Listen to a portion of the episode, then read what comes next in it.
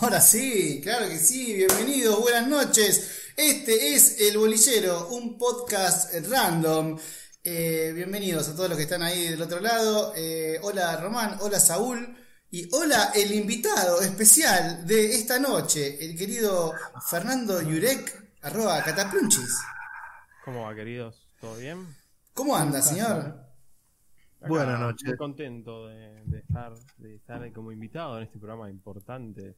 Eso lo estuvo practicando No, antes. yo Gracias, cuento. gracias. Importante que lo reconozcas. ¿Cómo anda? Bueno, para el que no lo conoce, eh, Saúl es una persona centroamericana. Ah, no, mentira. Eh, Centroamericana. Centroamericana. No, es casi, casi. ser, Es todo lo mismo, es. Caribe, boludo, déjate de joder. Eh, perdón, eh, sudamericana, pero del norte. Eh, bueno, ahora hablando en serio, Fernando eh, hace dibujitos. Una buena forma de resumirlo, pero sí. Eh, escúchame, ¿cuándo arrancaste con todo esto? Porque eh, yo te conozco de Instagram. Ahí eh, haces unas sagas, sagas se le dice, no sé, unas caricaturas fuertes, de humor negro, border. Así es. Pero venía de antes, ya en Facebook también, y Sí. me imagino, ¿cuándo arrancó? ¿Cuándo empezaste a dibujar? Bueno, a dibujar es una es otra respuesta. Arranqué a dibujar, pero no sé, cuando. Desde que tengo memoria, uniendo las fibras, haciendo estrellitas en un papel y haciendo unos personajes yo le decía pelos al viento para que mi vieja me diera boludeces porque la convencía de eso, le gustaban los dibujitos, ¿viste? Eh, así que dibujar, dibujé toda mi vida, toda, toda, toda mi vida. Eh, pero recién en el 2015 me hice mi primera página de Facebook ¿Qué edad tenías? Y 2015 tenía 25. Ah, grande. Ahí te, empecé, te, te metiste en Facebook. ¿Qué pensás que tengo, boludo? 18.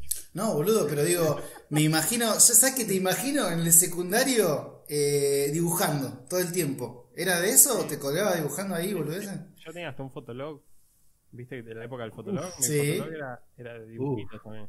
Bueno, ¿ves? Entonces, Ese es anterior a Facebook.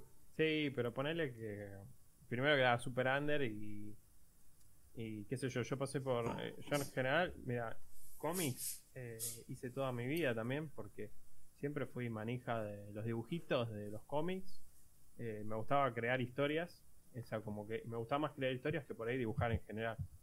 Entonces siempre fui un chapelotas que iba y a mis compañeros decía, mirá, mirá, está re bueno dibujar, hagamos una historieta, mirá, hacete este personaje. Como que querías, querías, conta- querías contagiar el, el mambo, ¿no? Sí, lo lograba, era un hincho huevos terrible. Tipo en la primaria, mis amigos iba y, y lo- yo dibujaba y le decía, yo tengo este personaje y vos tenés este, y es como que nos respondíamos dentro de la historieta. Es como que, no sé, me gustaba hacer eso, me gustaba crear historias, digamos. O sea que agarrabas vos, por ejemplo, una viñeta, se le dice, ¿no? O un cuadrito.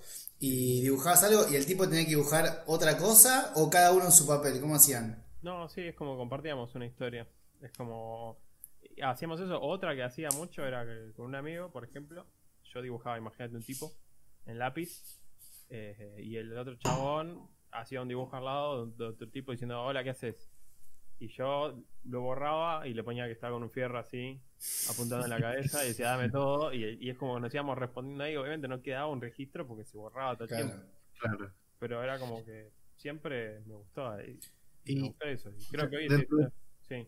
dentro de todo ese proceso, este, ese proceso creativo, que bueno, lo que es crear historias, yo me imagino que debes tener como algún ritual o alguna, alguna forma en que te preparas para empezar a imaginar y a, cómo te imaginas, empiezas, cómo empiezas a imaginar esa historia, que empiezas a crearla.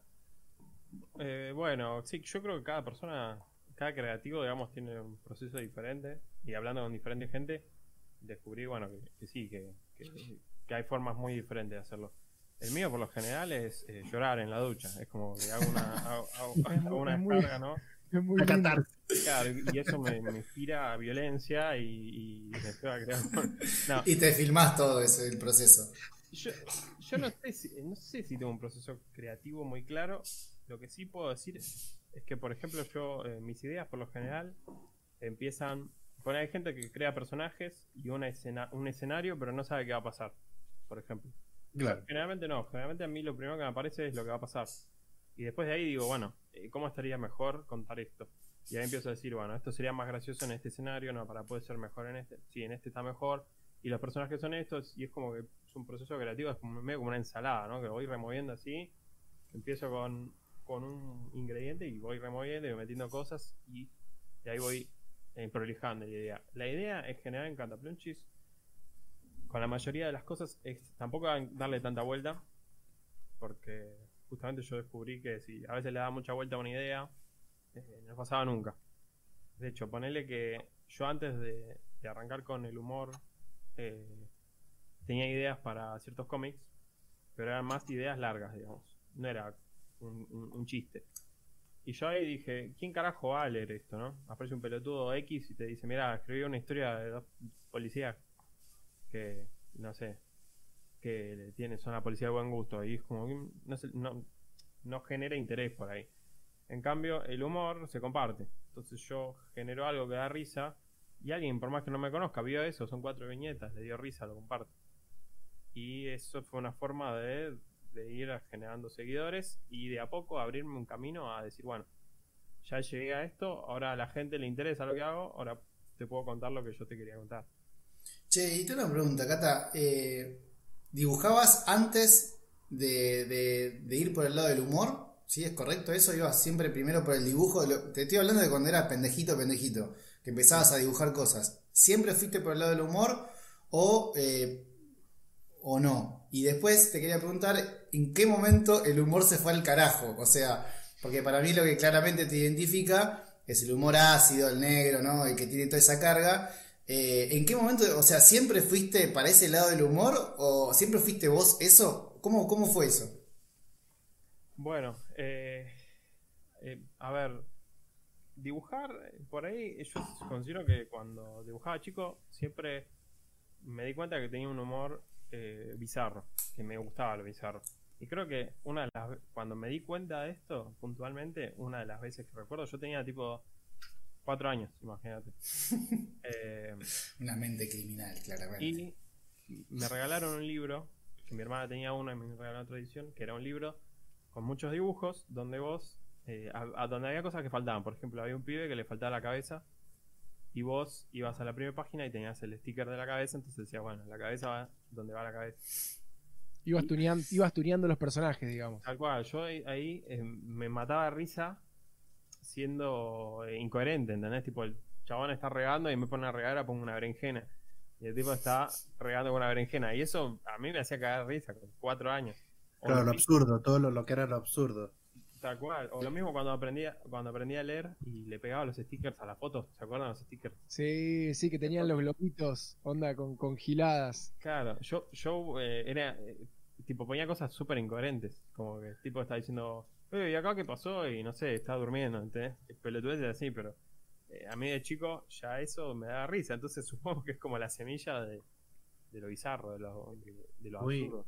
Es, Igual- es- es lo- es loco Claro. manejar, manejar esos conceptos desde tan pibe, porque uno, a medida que va creciendo y va como encontrándole la vuelta al humor, este, digo, lleva un tiempo de, de- de- de conocerse a sí mismo el, el- el encontrar el humor que te causa y que te pega. No sé, yo me di cuenta que Padre de Familia me, me, me hace cagar de risa, pero ya tenía, no sé, 20 años cuando lo veía, no tenía, no era pibe. Capaz que no tener otra situación no me hubiera causado gracia, más de chico. Bueno, pero ponele, cuando yo era chico eh, también me cultivé mirando, o sea, Reñ Stimpy, por ejemplo. Ren y Stimpy, claro, la vaca y el pollito, También. es otro así medio bizarro. Ah. Es como, es, es muy clown eso, es como que es muy jugar con lo absurdo, con lo que nadie se espera. Como eh, la pistola que sale un cartelito que dice bang. Claro. Es ese absurdo, es como... Sí, o, o, o como también el humor tipo a, lo Leslie Nielsen, la pistola desnuda, todo eso. Sí, Eh, sí, yo ya de chico por ahí miraba Ren y Stimpy y no entendía el 90% de las cosas que pasaban. Pero el 10% que pasaba, que el otro 10% donde era un chabón que iba y agarraba una máquina de, de helados y sacaba un helado de carne. Era una bizarreada. Y me hacía cagar de risa. Igual, a mí me, yo, me, yo me cagaba de risa con el hombre tostadas en polvo. Sí, sí. O sea, volaba al revés, tenía la cabeza del pan, no, no, no, o sea, era, era buenísimo. todas las publicidades o el que vendían venas para las piernas, que el nene se ponía venas porque quería ser un adulto, venas azules. Sí, Por ahí si lo analizabas era ni era gracioso, era grotesco nada más, pero es como que yo siento que, que eso y que los dibujitos me, me influenciaron un montón. Eh, o por ejemplo, a mí me pasaba que yo miraba, no sé, La vida de Rocco y había Sí. un capítulo que ellos se metían adentro de un cuerpo que era simulaba ser el vecino y por ahí me, la idea me, me encantaba y después estaba un mes dibujando cómics sobre eso, ¿entendés? Sobre un chabón que se metía en un cuerpo falso de otro y que simulaba y me gustaba. Flashear. Igual qué golazo, qué golazo tener la posibilidad de, de traspasar lo que, lo, lo que querés decir a la mano, boludo. Porque a mí se me hace imposible, eh, como calculo que mucha gente, la gente que no tiene el don de- de- del, del dibujo, este, no sé, yo veo que tus dibujos Román, dibujos- perdóname, eh, te, interrumpo porque Sí. vos haces lo mismo con una guitarra y para mí es imposible, boludo. Y me encanta la por- música. No, bueno, pero eh, es, es otra. Se murió, se fue, se fue. Se fue. bueno, es, el planeta lo Se le, necesitaba. se le disparó. Impecable, boludo. Para ahí está muy- Eh, yo creo que el poder tra- traducir algo a. Porque aparte lo que me gusta de, de Kata, o lo que, lo, o lo que más me llega, es que no es algo difícil de entender, es súper concreto. No hay dibujos que, que, no sé, hiperrealistas, donde el tipo está 15 horas tirando líneas por todas. O sea, con, con poco transmite un montón. Y eso me parece que es Sí. la que va, ¿viste? Vos ver y ya entendés todo a un golpe de vista y no te perdés de nada. ¿no? Que te Es una historia. Lo Eso que importa es la historia. Eso también yo, eh, o sea, cal- cal- es como que tenemos muchos tipos de artistas que buscan algo diferente en lo que transmiten. Yo considero que si no me divierto haciéndolo, eh, no lo quiero hacer. Entonces para mí es clave que si yo voy a dibujar algo, sea sencillo y que lo pueda hacer relativamente rápido como para lo que quiero contar, contarlo y, y ya después tener algo más que, que hacer, ¿entendés? No estar ahí ocho horas pintando un fondo. Claro. No, no La, la- la última historia que hiciste lo- la- la- de los alfajores, el mundial de alfajores, fue una genialidad. Un montón de tiempo. Tomó, yo de hecho traje ahí como para, para que vieran, ¿no? Aquí están los, Ese los es el que ganó, ese es el que ganó, es verdad. Este es el que ganó. Ah, Eso, sí. ¿Por qué Hablame pensás de- que ganó? ¿Porque dibujaste un gran personaje o porque el alfajor es bueno o porque tiene, tiene banca? ¿Qué, qué pasó ahí? Bueno, eh, yo creo que, digamos que puede ser que ganó por el personaje. Quiero decir, los últimos dos combates, ponele. Pero eh, de entrada hubo. Ya, mira, antes que aparezca Guaymallén, hay un montón de gente diciendo ponelo Guayma, ponelo Guayma, ponelo Guayma. O sea, lo que significa es que ya había gente bancando a Guayma. Ya de antes- movida hay, hay banca. Tal cual. También se dio que, bueno, que el personaje está bueno. También es como que Guaymallén era uno de los que tienen una figura que puedo tomar como personaje. Claro. Entonces la tiré para ese lado, un gaucho y un, un poco la Martín Fierro. el- Tal cual. La transformación Bravito. Super Saiyajin. Sí, como que tuvo, tuvo un poco de todo, boludo. Claro. Tuvo un poco de todo. El, el- el tipo que quería vengar a, a la, a la burra que le habían matado. Era, se cerraba por todos lados. Eh, así que digamos como que ya había una semilla de fanatismo, no solo, no tanto por el alfajor en sí, sino también por Basiliota, que es el, el dueño, el CEO de Guaymallén, que es Eh, como un meme viviente actualmente. Así que eso también empujó un montón. ¿A quién le ganó la final? Habana, ah, Mira bueno. vos. Nada menos. Qué loco, ¿eh? ¿Cuánto, ¿Cuánto salió, te acordás? ¿qué cosa? Eh, la votación. Oh, no me acuerdo, pero Ganó ¿Parejito? como, ganó como tipo 7000 a con- contra Habana que tenía no llegaba a los 3000. Ah, Claro, lo- lo mató. Lo mató. Literal- Era un poco- Literalmente lo mató. Era un poco el, el pueblo con. Era las rochas Bueno. contra los chetos, Es, básicamente. es que también, sí, es, es que también eh, eso eso pegó fuerte también. Ganó el peronismo. Claro. Una vez, Eh, compañero, una vez más, boludo. Ganó el peronismo. Cuatro, cuatro alfajores por 50 pesos. Dime si eso no es ese- es, el, pueblo, boludo, es el pueblo. Claro, un- un águila te sale.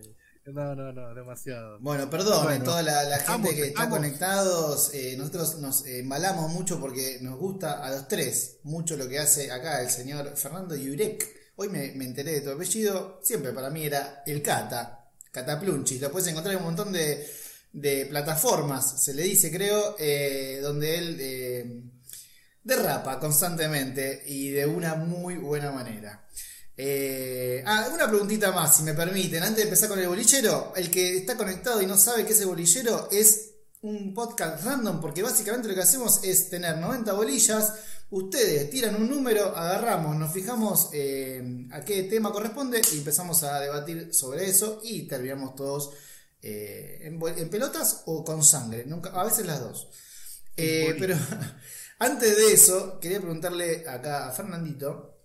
Eh, ¿Cómo lidias con el tema de, lo- de los haters? Porque el otro día escuché a alguien, que no me acuerdo quién fue, que fue muy acertado, lá- lástima no me acuerdo quién lo dijo, que estaban hablando sobre el humor y hablaban mucho de en dónde metes el humor. Es más, no sé si fue Damián Cook, no me acuerdo quién fue, pero es dónde metes ese humor negro, ¿entendés? Porque, bueno, de hecho acá una de las bolillas, creo que fue la primera bolilla de todo el bolillero que salió humor negro, y hablábamos de eso, pero es, es muy importante en el ambiente, porque por ejemplo, si entre nosotros cuatro, o en este bolillero, hiciésemos siempre algo de un, humor con cierto código, ¿no? Lo tiramos acá y nosotros nos podemos llegar a caer de risa, nosotros lo entendemos y tiene que ver mucho el ambiente.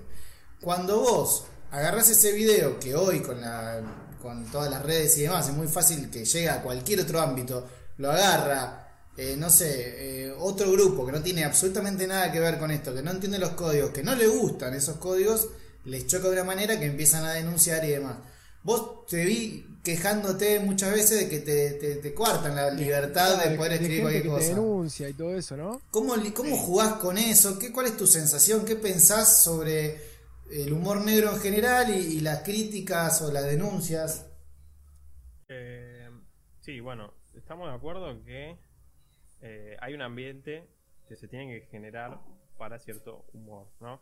Yo siento que si bien yo hago humor negro y a veces es medio zafado, no me desubico tanto. Por ejemplo, no soy de, atacar... Hay, hay muchos que se escudan por el humor negro para atacar a cosas, sectores que no les gustan. Por ejemplo, las feministas.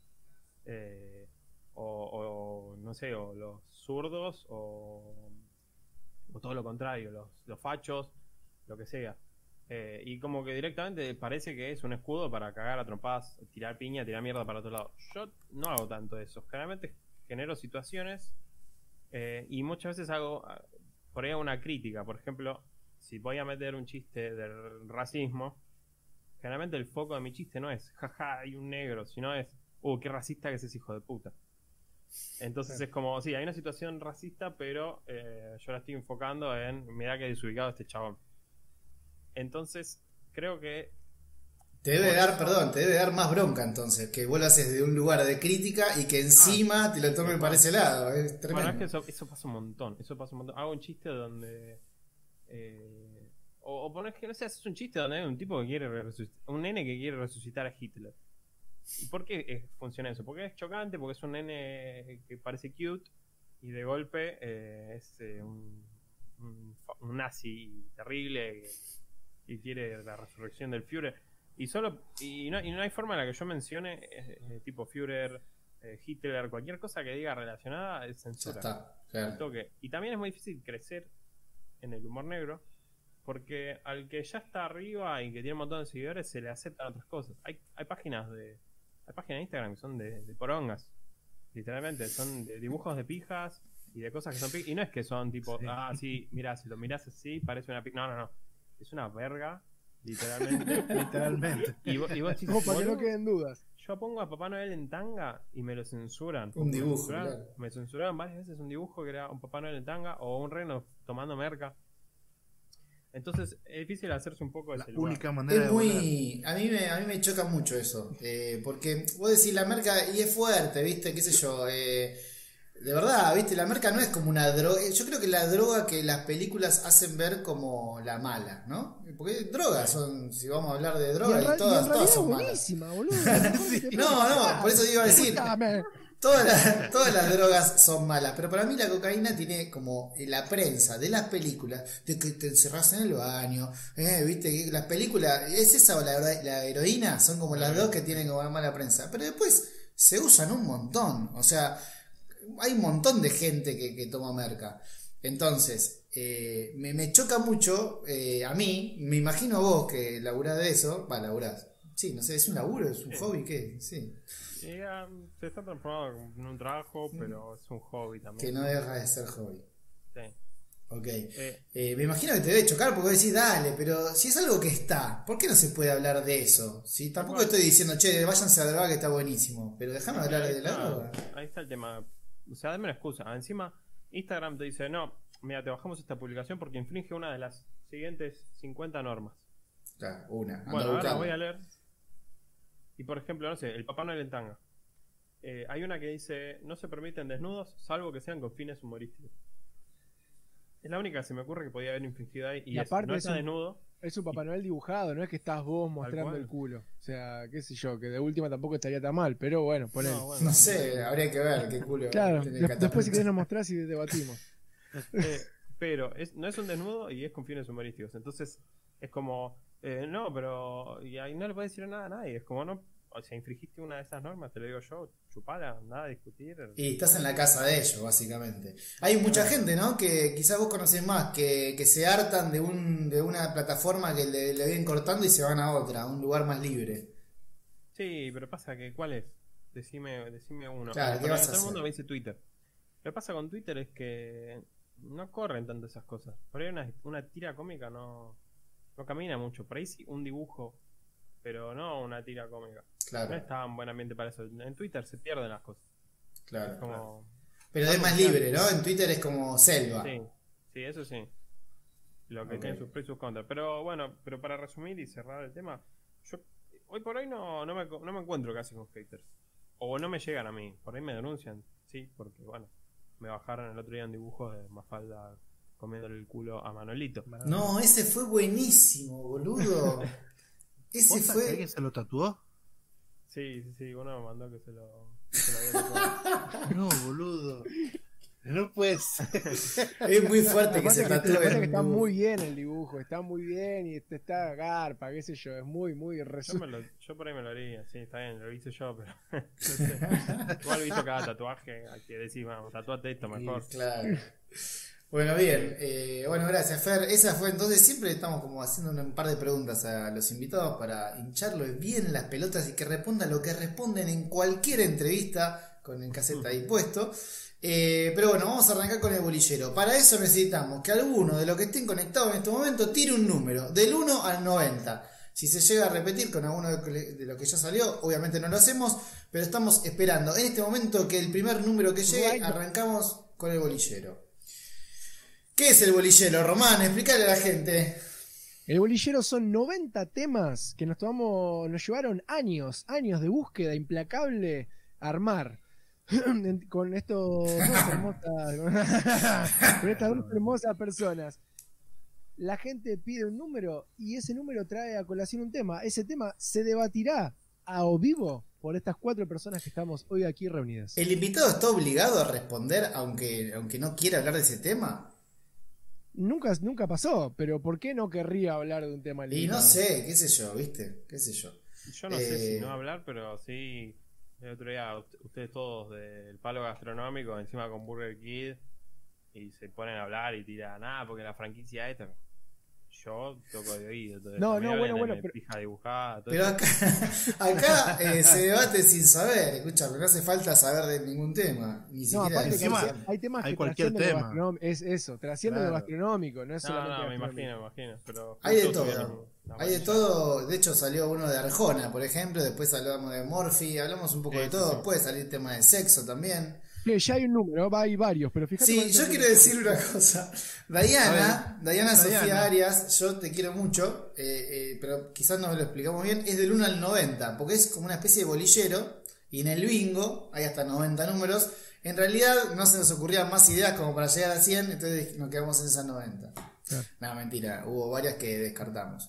Así que vamos con el de Junior García, que fue los segundos dedos más rápidos del oeste, eh, y dijo el número 23. Y el número 23 habla de, de películas. El 23 ya salió. Ya No lo me hicimos. digas, ¿en serio? Ya lo hicimos Sí. por eso, me sonaba. Era películas que te rompió la cabeza, claramente, ese ya salió. Eh, y Nazaret Aguilera Bermúdez, entonces me suena, la chica esta, eh, tiró el número 8. Oh, esta es buena, ¿eh? Esta es muy buena, es muy buena. Escucha, el 8 es ¿Cuándo fue la última vez que lloraste? Me gusta mucho esta bolilla. Uy. ¿Cuándo fue la última Bueno. vez que lloraste? Clara- claramente Cata la última vez que creó una historia, ¿no? Porque se pone a llorar en la ducha y En la ducha. me toca escribir algo, tengo que llorar. No, el quilombo es conseguir Ahora algo que escriba bajo el agua. Eso es un quilombo. Tengo que responder yo. Eh, creo que la última vez que lloré fue en el velorio de mi abuela. Eh, el Eh, el Perdón, año- esto se va a ir al fondo, ¿no? Sabemos Madre que se va a ir al fondo. Pero puede ser de alegría también. Puedes llorar de alegría. Eh, eh, mira, no, no, no soy de llorar mucho. Eh, de hecho, a veces es como que tipo siento como siento que estoy viendo una película, algo que me genera algo y es como como creo que viene, creo que viene. Ah, no, lo perdí. Lo perdí casi, Casi hoy lloro. casi.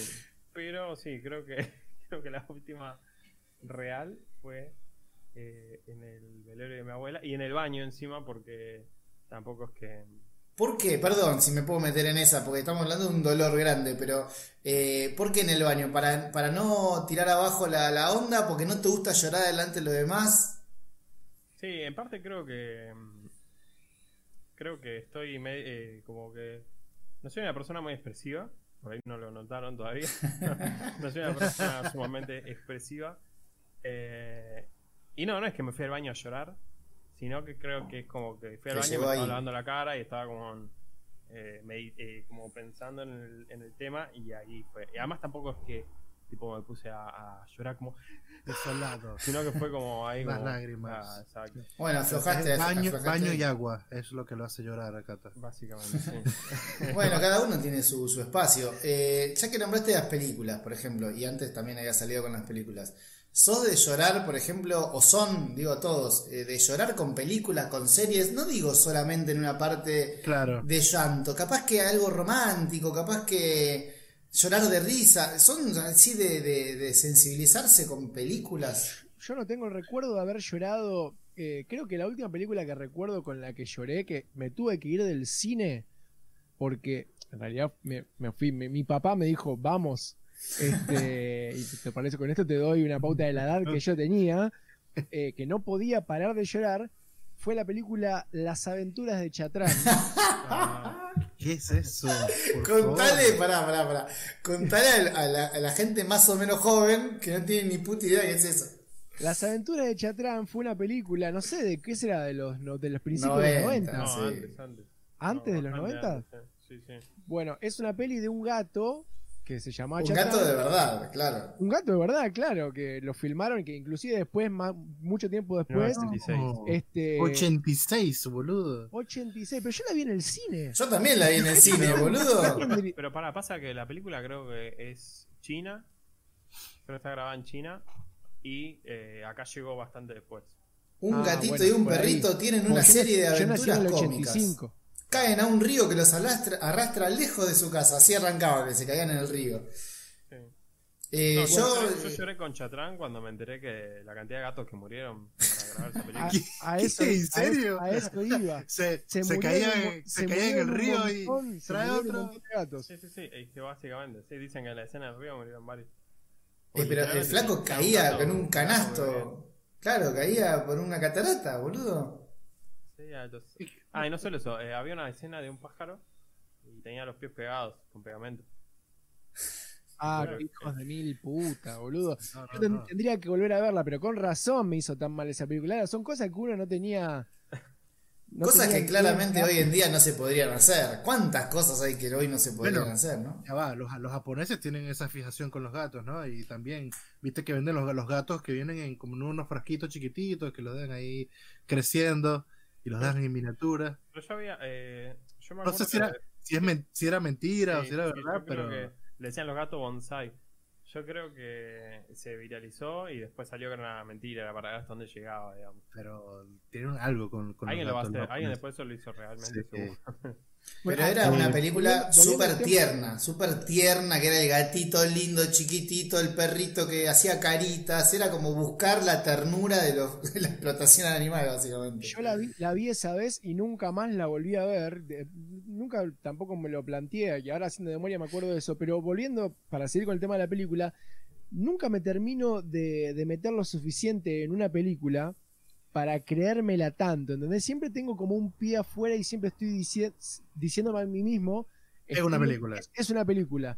O sea, Claro. no termino de entrar tanto como para que me emocione. ¿Nunca y- lloraste con una película? No. ¿Nunca? No, te juro que no, te juro que le- so- te estoy siendo sincero que la última película con la- con la que lloré fue Las aventuras de Chatrán y nunca lloré antes. Igual, también hay películas, hay películas que están, que no te hacen llorar por lo que te atrapan, sino porque tiene elementos que están hechos para llorar. Por ejemplo, la última que salió en Netflix que hizo mierda a todo el mundo, la del pas- la celda del pasillo Celda. 7 o el que no sé dónde la es, celda 13, ¿puede ser? ¿Así? 7. Bueno, Bueno, esa. Que yo la vi y hay, no sé, 13 escenas, 12 escenas que son para llorar. A ver, yo ahí, ahí sí no me afecta en ese sentido, pero todo el elemento de la niña gritando, el papá enfermo, el- la música, el ambiente, No. hace No, llorar a todo esa- el mundo. ese tipo de ¿Tiene sentido películas. película así? Claro, ese- No, esas mí es películas. absurdo, totalmente No. absurdo. Es como que, ¿para qué? ¿Qué, qué, qué necesidad? Yo por lo menos les hablo de mi última experiencia llorando. Y si fue con una película. Tampoco fue lloré, yo no lloré desolado, pero sí se me salieron bastantes lágrimas y no se burlen, por favor. Pero fue eh, viendo Endgame, la Ah, última boludo, de ¿sabes? los Avengers. ¿Sabes qué iba a decir? Que Mucha gente iba, lloró. iba- iba a comentar que, que tengo una sensación emotiva Sí. eh, con esa película. Lloré, pero- lloré dos veces. ¿Cómo, cómo dos? ¿Cómo dos? Mira, lloré una vez de emoción y otra vez de tristeza. Lloré de emoción. Para de cuando- tristeza cuando se muere. Claro, cuando se muere Tony. Spoiler alert. Más vieja, ya está. ¿Cuánto tiempo pasa hasta que no se, no es spoiler? ¿Me explico? Sí, no Sa- sé, Dos- bueno. eh, en el Ya día de hoy, dos, dos fue. semanas. Dos semanas. Dos semanas, semana. sí. Y la vez eh, cuando aparecen todos los Avengers y el Capitán América dice Avengers Assemble. Se me- así, con la piel de gallina. lo que todo. quieras. me, me emocioné. Épico, sí. Épico, épico, Qué loco, épico. qué loco. Bueno, ahora vos estás trayendo esto a colación y es, Pará, pará, la- perdón, es- Román. es el contrapunto de lo mío. Porque imagínate, vos estás, estás viendo a superhéroes que, no, que es algo que no existe y te emociona.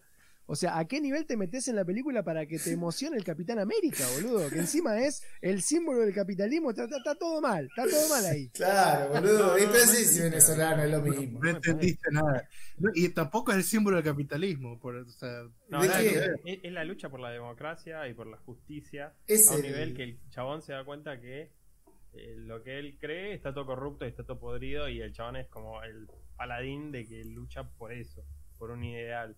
Es el corazón El sueño americano. carajo. Ah, Claro. re emocionado. Claro, sí.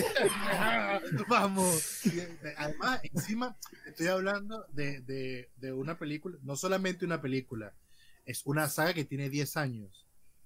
Que estoy viendo Sí, tal cual, las, sí. pe- las películas desde hace 10 años. O sea, hace 10 años que venís conteniendo el llanto. No, pero que vengo construyendo todo. O sea, Ah. eh, 10 años con las películas. Mostrá, mostrá tu tatuaje, así, así Claro. entienden un poco más. Mostrá tu Bueno. tatuaje. Ahí, eso es un. Iron Man, el que no se ve muy bien. Ahí va, ¿Se ve? Ahí Sí, está. sí, sí. ahí va, ahí se ve. Y- También tenés eh, Watchmen ahí. Claro. y encima, eh, eh, antes de eso estaban las, la- los dibujitos animados que uno veía. Yo veía Iron Man, veía los X-Men de pequeño, leía los cómics. Entonces, como que hay toda Sí, una construcción. Muy Eso. loco, igual. ¿Cuánto medís de altura, Saúl? ¿Cuánto medís de altura, de peso? Verte Suerte llorar en dijiste el. altura, pues ya te iba a decir el tamaño de la pija, ¿no? No lo queremos saber, ¿eh? No ostentes acá, en este canal no No queremos. importa, no importa, no importa. Esa, la- la- las emociones no, no tienen tamaño. Que no Bueno. me arrepiento de, de decirlo. ¿no? Y no Con me esta frase nos retiramos, gracias, eh, hasta pero luego. igual, por ejemplo, yo me emocioné y sé que mucha gente lloró en el cine. Yo no llegué a llorar, pero entendí eh, con la película Coco de Pixar. Claro. Ah, hubo como que mucho ahí- llanto. ahí Yo no la vi, que dice pero. Román puede decir, che, pero son personajes 3D. ¿Cómo mierda te compenetras tanto? Bueno, pero ahí está la magia igual. Tipo, yo creo que puedes hacer una historieta. Bueno, ponerle Mouse, no sé si conocen el cómic Mouse. No. Es uno No. de los cómics más conocidos de eh, autogestivos, digamos, que es de Art Spiegelman, que cuenta la historia de su padre real, que es un judío que pasó por, bueno, toda la Alemania nazi, digamos. Eh, y el tipo ¿Vivo? grafica a los personajes como ratones, a los judíos como ratones y a los nazis como gatos. Eh, y es excelente ese cómic. Es muy zarpado. Encima está todo basado en la historia real. Y un tipo que las pasó todas, porque las pasó todas, parece como, como que todo lo que le podía pasar le pasó. Y, y te llega y, y te, te hace mierda. Y vos decís, estoy leyendo un, un cómic sobre ratones Claro. con gatos. Hitler gato. Y además, no- además está bueno porque tampoco te lo pinta el tipo como una víctima nada más. O sea, sí, pero como que al mismo tiempo te lo pinta como un, un estereotipo de un judío que es medio racista, que es muy codo, que por ahí el chabón vendió a otro con tal de zafar él. Eh, no, Claro. es que, no es que te lo pinta como el héroe que, que estuvo en desgracia.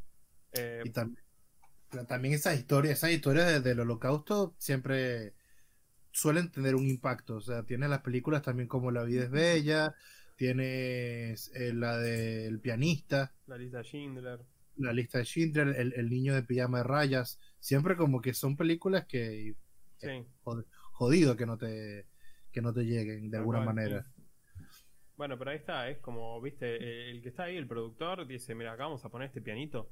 Porque este pianito va a hacer que llore todo el mundo. Exacto. Y es clave ese pianito de mierda. Por lo por ahí- menos con Coco, a ver, por lo menos lo que pasaba a Shelly, mi esposa, es que eh, se sentía muy identificada con su abuela, que también había fallecido hace un par de años. ¿Qué es lo que le pasa a la Sí. mitad de la población? ¿no? Que Sí, uno sí, siempre se le mueren los abuelos. Es lo más esperable que se mueran los abuelos y no los nietos, claramente, ¿no? Y encima la cancioncita, la viejita cantando, todo es como, es el ambiente, Claro. todo. Ahí como, bueno, suelta la lágrima, dale. Vos, Saúl, sí, eh, si lloraste con, eh, lloraste con Avengers, me imagino que lloraste con un montón de otras películas. Porque yo No, soy no, muy no. llorón. Justamente eso es lo que tengo, como que esa porque me emociona, pero no con la de Netflix no lloré, con la de la Zelda 7.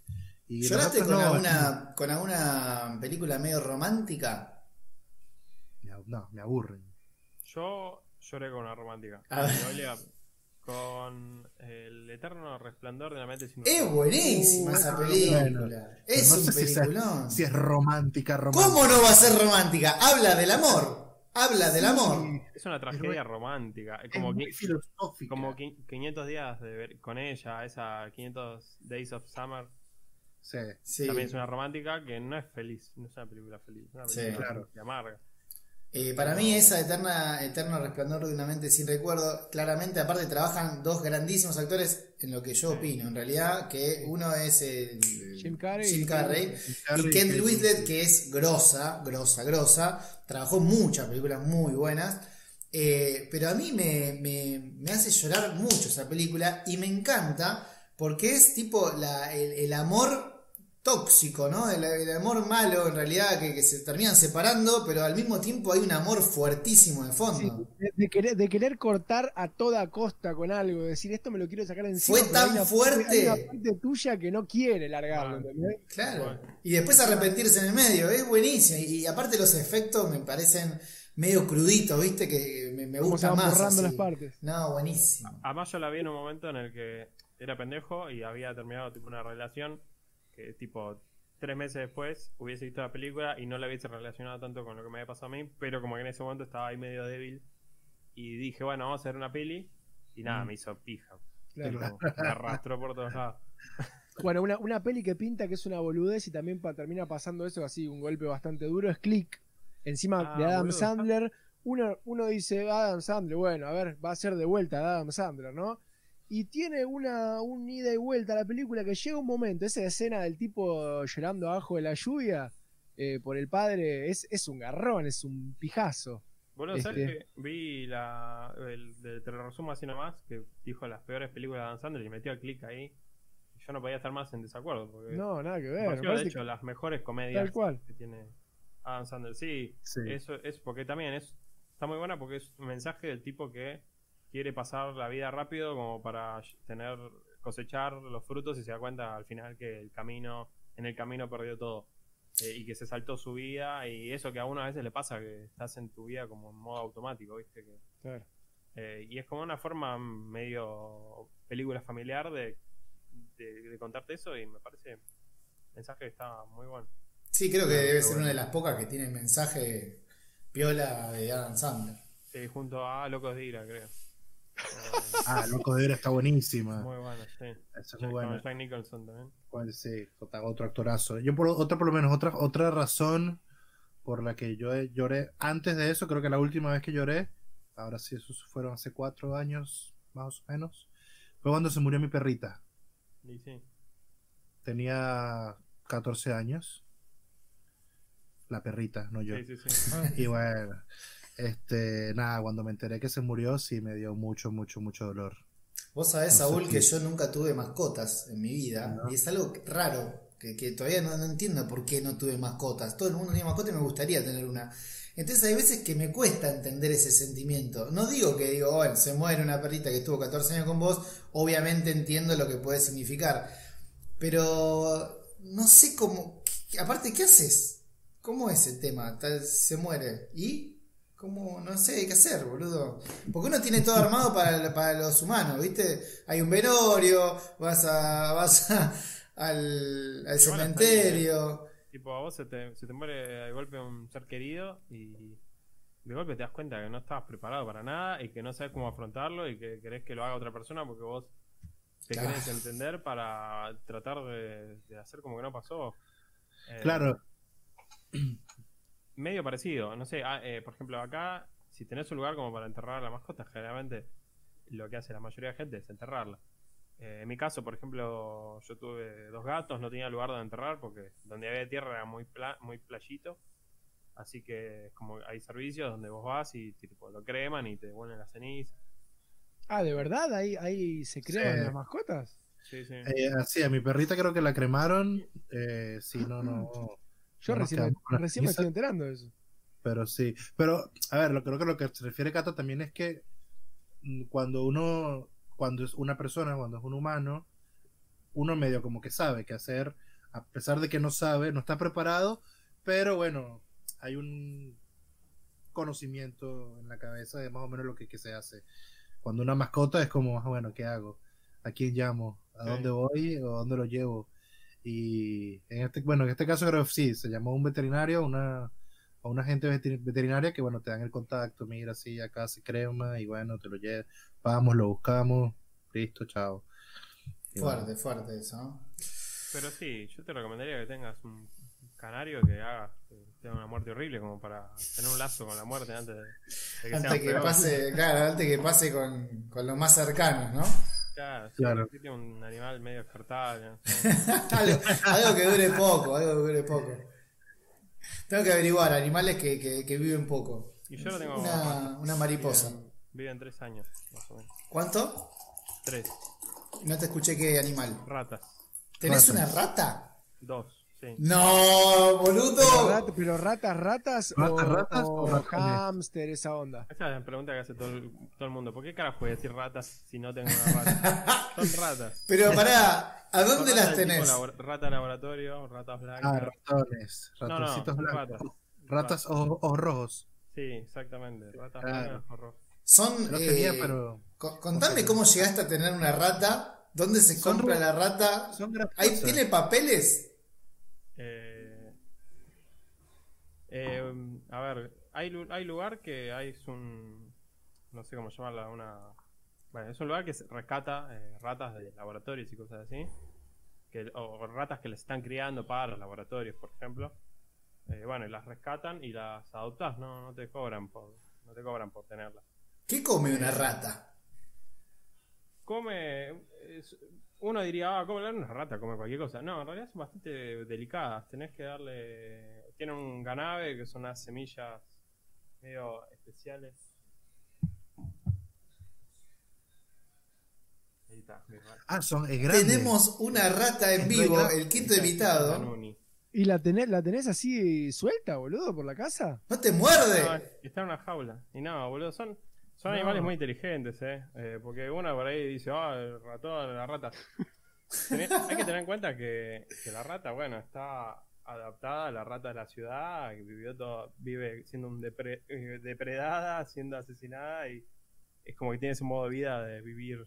Tengo una pregunta clave. ¿Tenés vínculo con la rata? ¿Es un animal que, que genera una especie de vínculo o, o- Sí, sí, sí, no, es un animal muy inteligente, ¿eh? te sorprende. Eh, es, o sea, de entrada. ¿Charlas con sí, ella? pasás un rato? Pero me imagino, que, me imagino que debe ser buenísima para crear ese ambiente de tensión cuando descubres a alguien que, que hizo algo indebido y entra a la habitación y te ve ahí sentado en la silla con la rata y se te estaba acariciando esperando. la rata. Acariciándote la rata. Acariciando a la rata, literalmente. Eh, no, es un animal, eh, es un animal muy inteligente, ¿eh? Eh, sí, se acostumbra, te conoce, conoce tu olor, eh, se lleva mejor con diferentes personas. Eh, Sí. No, no, yo te digo que está bueno, no, no es que es tipo, no sé, yo por ejemplo tuve tortugas, tuve canarios, eh, la tortuga por ejemplo es un animal que también me sorprendió. Todos también- animales, a todos animales de puta madre, ¿no? ¿Tuviste? Tuve gatos también, tuve gato también, tuve perro también. Eh, tuve de todo, en- a diferencia del onza, ¿viste? Alguien, hay que equilibrar la balanza. Exacto. Eh, pero bueno, eh, sí, la tengo, acá- las tengo acá en una jaula. No Sí. sé, Yo- mucha más Yo, tuve ratoncitos de laboratorio también cuando, cuando estaba joven. Eh, hubo dos que se me murieron. Uno porque él estaba, fue el primero, lo metí en una eh, estas conservadoras de, de Tregopol. Mm. Listo, ahí llegó. Eh, No, se quedó sin aire. Claro. no, no, la quiso escarbar y se ahogó. Ah, Ah, se la quiso morfar. Sí. Eh, y después tuve varios, pero porque, bueno, perdón, Cata, eh, tuve serpientes y Sí. entonces me los daba para, para alimentarlo. sí, yo no, creo, Ok. no, no tengo, creo que no tengo corazón para. No, o sea, no Sí. te, no te estoy juzgando, pero. Pero sos un hijo de mil puta. Escúchame, Saúl, ¿vos le dabas ratas, comprabas ratas para darle a tu serpiente? Sí, sí. No, las compraba y era lo mi- Era parte, pues yo trabajé en un, en un parque que tenía un terrario, eh, entonces a veces eh, cuidaba serpientes, algunas que estaban lesionadas. ¿Cómo es cuidar una serpiente? No, porque, por ejemplo, la, la que, la que más recuerdo, pues fue hace muchos años, muy particular, eh, tenía la mandíbula fracturada. Entonces había que estar cuidando. Re merquera, eh, bien merquera. Esto es muy asqueroso, pero bueno, se los cuento. Eh, yo tenía que licuar los ratones, Uy, boludo. Era horrible. La concha no, pero, eso, eh, eso a ir a, a matar prostitutas estamos. el Te estoy botón. hablando- Te estoy eh, hablando de que, de que era, era, eh, estaba muy normalizado, era como que, bueno, mira, sí, hay que alimentar, o sea, como que estaba muy, muy dentro del mundo animal. Entonces, la rat, el- la serpiente, la, la tragavenado, que le dice la, que es la, la boa constrictor, come ratones, listo, hay que darle ratones. No puede comer porque tiene la mandíbula fracturada, listo, hay que dárselo, licualos, inyectadora, jeringa, y se lo daba. Dios mío, pará. Y cuando vos decís licuadora, ¿había una licuadora? Sí, de esas con, con, la, con el vaso de metal, ahí no veíamos nada. Ah, obviamente. pará, pará, Ah, pará, pará. Y vos tenías que tirar la- una rata muerta, me imagino. claro, puerta, obvio. Ah. ¿no? ¿Cómo, cómo matabas la rata? Yo me imaginé tirando la rata viva, boludo. Cada invasión extraterrestre. ¿Cómo tiraba? O sea, la, la- ¿cómo mataba la rata? No, eh, ahí se nos las daban muertas. Congeladas, las congelan, ¿no? No, no sé quién la mataba, pero bueno, sí. Eh, Y después la servía en un, un recipiente y se lo dabas ahí a la ¿Y vos- serpiente. ¿Vos tenías que lavar ese pote? Sí. Sí, fue parte, de un, fue parte de un trabajo que tuve, bueno. Bueno, sí. Ahí. Hay Eh. trabajos, ¿eh? Mira que hay trabajos, ¿eh? Bueno, vamos a, a cambiar un poco, porque yo dije, bueno, basta de Vamos a cata. limpiar el paladar. Limpiar el Seguro que paladar. se va a mandar alguna y al final eh, Saúl licuaba ratas para dárselo a una serpiente Yo, sin mandíbula. mientras, mientras le contás a la gente que se conectó hasta ahora qué es el bolillero, Sí. y hablando de bolillero, este, voy a orinar porque me estoy muriendo. Así que. Te quedaste sin luz, Román, también te digo. Bueno, yo mientras eh, saludo un poco a la gente que veo a Daniela Suárez gritando no. Me, no me, me puedo imaginar más o menos por qué lo debe estar diciendo. Eh, después eh, Diego Oces dice lo mismo, dice na, pero dice con A, elige la A para expresarse. Está Marcelo Ríos, yo te cuento, Cataplunchis, Marcelo Ríos es una, es una gran persona, eh, grande, eh, una gran persona que eh, tiene una hamburguesería. Esa hamburguesería se llama Voraz. Entonces nosotros a Marcelo Ah, bueno. Ríos le decimos el dueño de Voraz. Vi, la, vi tu entrevista El con. magnate. Eh, ¿Viste? Sí, se prestó ahí, hizo como que cocinaba, más o menos se da una idea en la cocina. Para mí está más entrenada la mandíbula que, que la mano. Pero bueno, ahí está. Esta vez lo leemos. Y dice, no veía nada, ok. Eh, bueno, chicos, eh, mientras Román entonces está, eh, ¿cómo se dice? En boxes. Eh, en boxes, eh, ¿cómo es? El, agua de las aceitunas. Algo así había con, la, con, con el meo. Les cuento a todos que el bolillero básicamente es que a partir de este momento, siendo en este momento las 22.59 del 14 del 9, como, como siempre, los lunes a las 10 de la noche, hacemos el bolillero. El primer numerito que salga, vamos a cambiar de bolilla y arrancamos con la segunda bolilla de la noche. Ahí ya lo tenemos a Román incorporado, así que tiren un numerito y vamos con el segundo tema. Meto un paréntesis en el medio de todo esto y digo que a Fernando, el que tengo aquí de este lado, más conocido como el Cata o arroba cataplunchis, lo pueden seguir, el que no lo conoce, eh, tiene un humor que a nosotros nos gusta mucho, estamos muy agradecidos de que estés acá. ¿Te lo dijimos? No, creo que yo agradecí, pero ustedes todavía no. Somos unos desagradecidos de mierda. Es momento de hacerlo entonces. Hemos ido a comer a, a Menenga un día con, con- también con Román. Y dijimos, bueno, véngase, y bueno, acá está. Y sepan que este, este capítulo va a estar colgado acá en este canal de YouTube, que es el mío, el de Soy Lonza.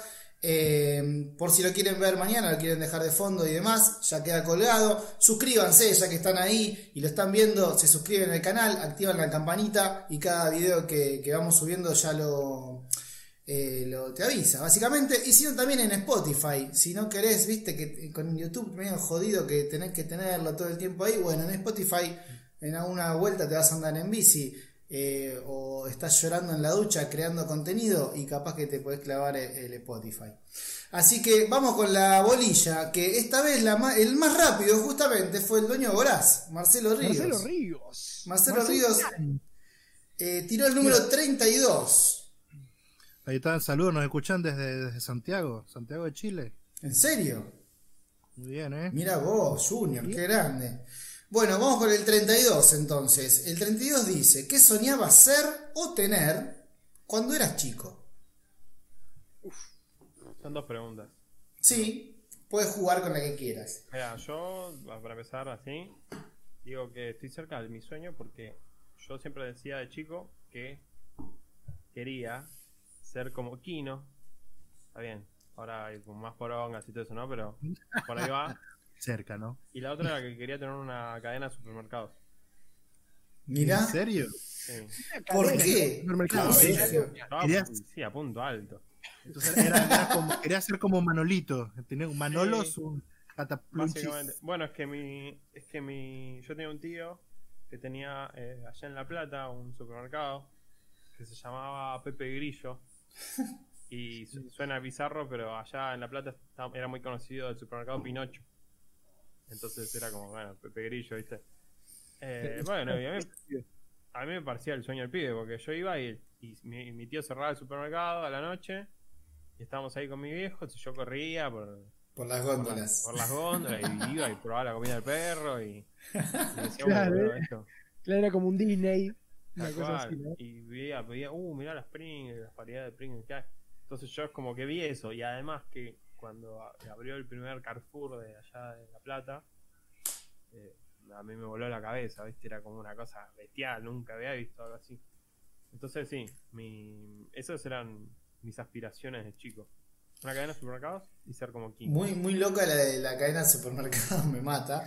Eh, pero que yo quería decir que qué jodido esto de, de que casi estés cumpliendo tu sueño. ¿Y qué te queda, boludo? O sea, siempre uno quiere más, ¿no? Pero es jodido también llegar ahí y cumplirlo. Es como que decir, bueno, ya está, llegué. Y ahora, Pero siempre te, te van Claro, renovando el sueño, boludo. Una Sí, publicación, claro. ¿no? Hace, hace falta una publicación de Cataplunchis en, lo- en Claro. los kioscos. Bueno, sí, yo igual a los 15 quería ser actor porno, así que tam- estamos tiempo. Siempre hay algo, ¿no? Sí, pero va cambiando. No, pero. mm, Sí, igual, qué sé yo. eh, creo que actualmente si. Si pienso en que. En que en un momento dije. Nada, eso de, ser dibujante. eh, es- no, no existe, porque viste, no, no funciona. Hay cinco personas nada más que dibujan por plata. Después aparecieron las redes sociales. Entonces dije. Pará, puede ser. Puede ser que haya por acá un caminito. Y actualmente es como que creo que enfocado a eso, mi, yo tengo como algunas ideas, más allá de tiras sueltas. Yo hay algunas cosas que fui anotando y que son historias. Y que creo que hasta que no escriba esas historias y me las saque del sistema y diga, bueno, esto yo lo que quería contar. Y por ahí aparece algo más en el camino, pero principalmente eran estas. Creo que mientras, mientras eh, tenga eso adelante, siempre hay algo. Y si no, después, no sé, termino, me canso de dibujar y, y me hago youtuber, boludo, qué sé yo. Pod- podría ser tranquilamente. Yo cuando era pibe no, no recuerdo algo así que diga, yo quiero ser esto cuando sea grande. Yo lo que me acuerdo que mi viejo llegaba con un Movicom, te estoy hablando del año noventa y pico, ladrillo, tipo portafolio cuadradote.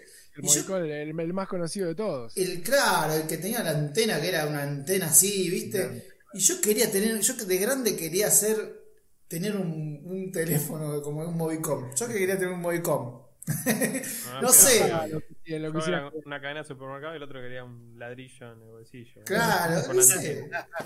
Era como que, no sé, me imagino que iba por el lado de, de- de empresario, ¿viste? Algo por ahí. Y de hecho, después terminé yendo por ahí, estudié administración de empresas, empecé una carrera, después fui jefe y después me di cuenta que esa era una vida de mierda y que no la quería ni en pedo. Pero cuando era, cuando era pendejo, creo que iba por el lado de, no sé, del empresario, pero no, ni siquiera era la guita, no sé, era el Movicom. Yo, ¿sabes que Creo que la, cosa más, más latente que tuve durante el- mucho tiempo fue la de, la de llegar a algo con mi banda. Este, y lo que pasa es que es, es jodido, boludo, porque todo, todo lo que tiene que ver con lo artístico es difícil, es crudo, eh, viste, es este, y bueno, y aparte a qué te dedicás, porque todo está como medio ninguneado. Nosotros le poníamos mucho huevo, ensayamos durante, durante 10 años, una o dos veces por semana, 10 años prácticamente, este, con ensayos casi inamovibles. Cuando alguien no podía ensayar, este, había quilombo, porque los que ensayábamos siempre nos calentábamos.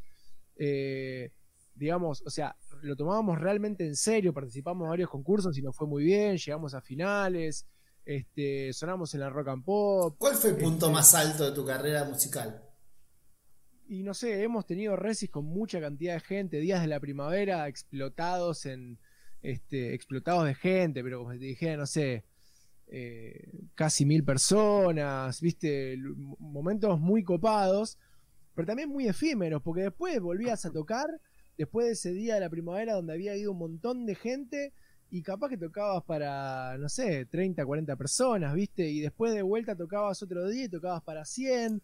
Eh, muy difícil, viste, muy difícil el tema de las bandas, pagar, pagar por tocar, o sea, alquilar locales para, para Claro, pagar, para poder, para claro. tocar, que si después no vendías las entradas, no recuperabas la plata y terminabas poniendo plata a tu bolsillo para poder tocar, para pagarle al sonidista, para pagarle ¿Qué tenés que tener en el mundo de la música como para llegar? Yo, porque es lo mismo que el fútbol. En el fútbol, si vos sos crack, sos Messi, llegás solo. Pero son muy pocos casos. Tenés que ser Messi, tenés que ser, no sé, Di María, No, ¿entendés?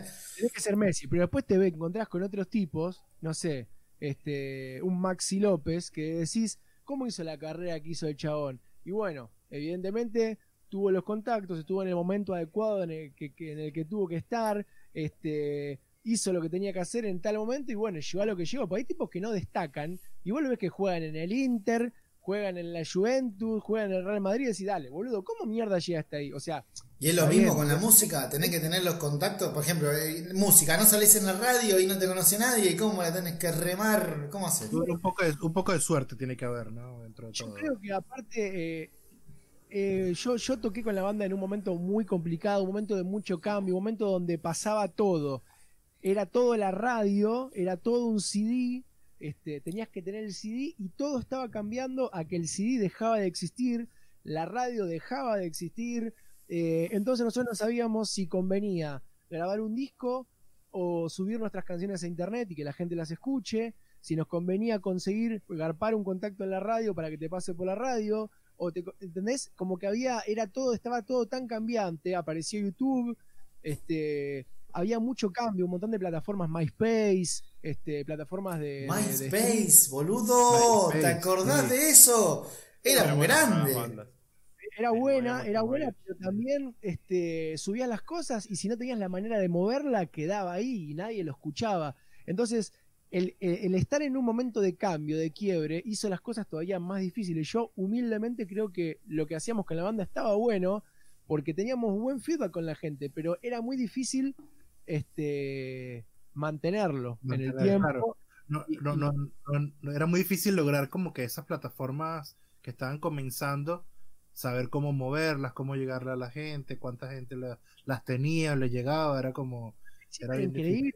Era, Sí. uy, loco, un tema acá y me escucho una persona desde Japón, ¿viste? Era como, no, no me entraba en la cabeza. Y de golpe, así como eso, decía, no, pero pará, si acá todavía no me escuchan 10 personas que están acá dentro de Buenos Aires, ¿cómo ¿qué estoy pensando en Japón? O sea, era, era, ¿viste? Eran muchas cosas al mismo tiempo, era todo muy grande y muy chico al mismo tiempo. Bueno, igual viste, perdón que te interrumpí. No, viste que tenés algunas bandas que son de acá y que por ahí acá no caminaron tanto, pero la pegaron en otros países. Poner, si quiero poner pork, está bien que los chabones cantan, eh, hacen todo en inglés. Pork son los, son los chilenos, ¿no? No, son de acá, pork. Ah, pensé que eran chilenos. Eh, y justamente, no se los conoce mucho acá, pero afuera hacían giras y la repegaban. Ahora, por Bueno, ejemplo. Ráfaga, perdóname, pero se me viene Ráfaga que en España es re contra mil conocido. Ah, posta, boludo. Ráfaga, boludo, me estás igual. Rafa la, a Rafa la pegó acá también. Sí, digamos. acá la pegó, la pegó. Eh, me pasó también cuando yo me, me fui a Dominicana, porque me casé allá, te cuento. Sí, me casé y me divorcié. En todos los videos lo digo, eh, sí, acá mi novia me cota. En todos los videos lo decís, bueno, ¿qué voy a hacer? Parte de mi vida. Eh, allá había bandas argentinas que eran bastante conocidas y que acá no. Por ejemplo, Enanito Verde, acá dos temas lo conocemos todos. Sí. Pero en Centroamérica, eh, en Centroamérica hay como 5 o 6 temas conocidos y Enanito Verde, tipo, siguió tocando afuera y en Argentina no, no llevaba a nadie, por ejemplo. Bueno, los decadentes, está bien, acá son muy conocidos los decadentes, pero en México son, ex- son estrellas de rock. Son estrellas, o sea, sí. miran a la gente de, de cabeza, viste, cuando los ve pasar con el auto. Bueno, Y o lo contrario, ¿no? Eso también es gracias a MTV, MTV Latinoamérica, Sí. que les pas- pasaba todo el tiempo. Todo el tiempo. Sí, sí, sí. Y también pasa lo contrario. Tipo, a mí eh, más poner los redondos. Vos decís los redondos, no sé, todo el mundo. es, Viste, los redondos. Pero no. Hay muchos. Me, dicen, "¿Y los redondos quién? No. Tipo, no sé. Claro, novia, conoce más Soda Stereo que los redondos. eh, conoce Flema, pero no conoce los redondos. Bueno, yo creo que para cerrar con este tema de los sueños, eh, es difícil, y esto se lo quiero preguntar a ustedes también, este, porque es difícil el momento de, de bajar la persiana, de decir, bueno, hasta acá, ya está, no se cumplió y no se va a cumplir, no lo voy a, no lo voy a lograr, porque ahora que lo estoy, se los estoy contando y los estoy hablando, me mueve una cosa adentro, porque sinceramente, cuando uno se cree, este, que cuando haces algo con gusto y sentís que lo haces este, bien, o sea, que, que- que funciona de alguna manera, y por alguna cuestión no, no llegás, este, es una frustración. Entonces, Obvio. Obvio. Lo que pasa que, años, como siempre, como siempre decimos con el contenido, no sé si te pasa a vos, Cata, con el contenido también, eh, ya que somos generadores de contenido en cierta, en cierta manera, eh, te, te pasa esto que siempre hablamos de ¿Hago porque a mí me gusta o porque quiero ser eh, famoso? Quiero ser exitoso, exitoso en el sentido de, la masividad, ¿no? De, vivir de eso. Porque después, si vos ya sabés que querés ser masivo y tenés que hacer lo que le gusta a la gente y no tanto a veces es lo que te gusta a vos. Me imagino aparte de Fer, en tu, en tu caso, que, que tu humor no es tan masivo. Es un, es un subgrupo dentro del humor, tenés el humor burdo que es más, popular, que es yo, bloopers. Eh, me imagino que también está el, duelo ese entre, che, quiero llegar a esto, pero quiero llegar con lo mío. Bueno, te morís con la tuya, garpa, no garpa, qué sé yo, es, es difícil también. Sí, yo supongo que está en saber dibujar la línea hasta dónde te sentís que estás haciendo lo que a vos te gusta. Yo, si, yo veo que por ahí regarpa ser un chabón con una gorrita que diga amar garpa. Y, pum, ya está, con el mismo tipo una gorrita, le cambio la frase, ya está, pero a mí no me dice nada, pero el chabón que hace eso, sí, lo resiente y dice, uh, sí, esto me, parece como que comunico esto. Es bien por él, yo me sentiría un forro si, hiciera algo así, porque sabría que no estoy siendo auténtico. Te, te sentiría sucio. No sos vos. Bueno, igual, a ver, hay formas y formas. Ponele, hablando de YouTube. Hay canales de YouTube, un montón, que está muy claro que su acercamiento no fue como, sí, yo quiero hacer esto porque me divierte, porque me gusta, sino que fue como, bueno, ¿qué funciona? ¿Qué están haciendo en otros países? Hagámoslo. Es respetable igual, ¿eh? yo no, no, lo juzgo, porque tampoco que todos tenemos que ser unos artistas super under y cada uno hace la, la suya. El tema es que, bueno, que, que vos sientas que te complete. Por ahí esa persona que hace un canal de YouTube de, gente reaccionando a, no sé, a, bandas de otros países y dice, bueno, traigo cinco personas, los hago reaccionar y los miran 12 millones de personas. O lo que hacen los canales de tops, eh, tipo top, top 15, las mejores películas, y después ves, son todas todo el mismo top en diferentes idiomas. Las mejores caídas. Y, eso es una mierda. Entonces es como. El chabón lo hizo porque garpa, corta. claro, porque garpa. Si él lo disfruta de esa manera. acá Frank, Frank Carlos Moreno dice: Si me donan 20 dólares, salgo desnudo a la calle. Eh, eso es. La, cuando hay guita en el medio, la guita bastardea, o sea, suma o resta a lo artístico, a cumplir un sueño o a o a lo que sea. Y pero depende, depende cómo uses esa guita. Porque, por ejemplo, si, si a alguien le das la guita y dice, bueno, buenísimo, esto me sirvió, voy por ese mismo lado donde solo me importa la guita, es una cosa, pero si vos usas esa guita para crecer y para seguir abondando en lo tuyo y para mejorar lo tuyo, también eh, termina dependiendo del contenido. Sí, es como que, a ver, sería muy hipócrita que de golpe, a ver, a mí me llama Netflix y me dice, mira, nos gustó tu, esta historieta, queremos hacer una versión, escribinos el guion, pero ten en cuenta que es para un público masivo y el protagonista en vez de ser ese hombre cuarentón, policía retirado, tiene que ser una negra lesbiana eh, feminista empoderada. Nada que ver. Y es como que empezamos a hacer esto y, y, terminás viendo y decís, ah, ¿qué mierda estoy haciendo? No estoy haciendo lo, que hago yo. y bueno, ahí considero que sí, en cierta forma te vendiste. Ahora, si, si lo haces de otra manera, no sé, seguís haciendo la película para Netflix, pero, pero haces un producto aparte, que lo haces masticado para, para el consumidor Netflix, ¿dónde está el problema? Claro. No, sí, el, tema es, el tema es hacer siempre lo mejor que puedas, básicamente. Yo creo que yo, yo nunca tuve de chico así como que un afán de ser o tener algo como tal. Yo creo que, bueno, en, en, todo lo que hice de, de, joven, siempre logré llegar a un punto donde me sentía bien. También estuve con el tema de la banda, grabamos, estuvimos en la radio, lo que sea. Em, estuve jugar, jugar rugby, entonces pues, llegué a selección nacional, entonces como que ahí, podía llegar a algo. Como carrera, quería ser eh, em, diseñador de videojuegos, programador, mm. quería hacer videojuegos. En Venezuela no era algo que se pudiera estudiar tan fácilmente y no había mercado para eso, entonces no, no se dio directamente.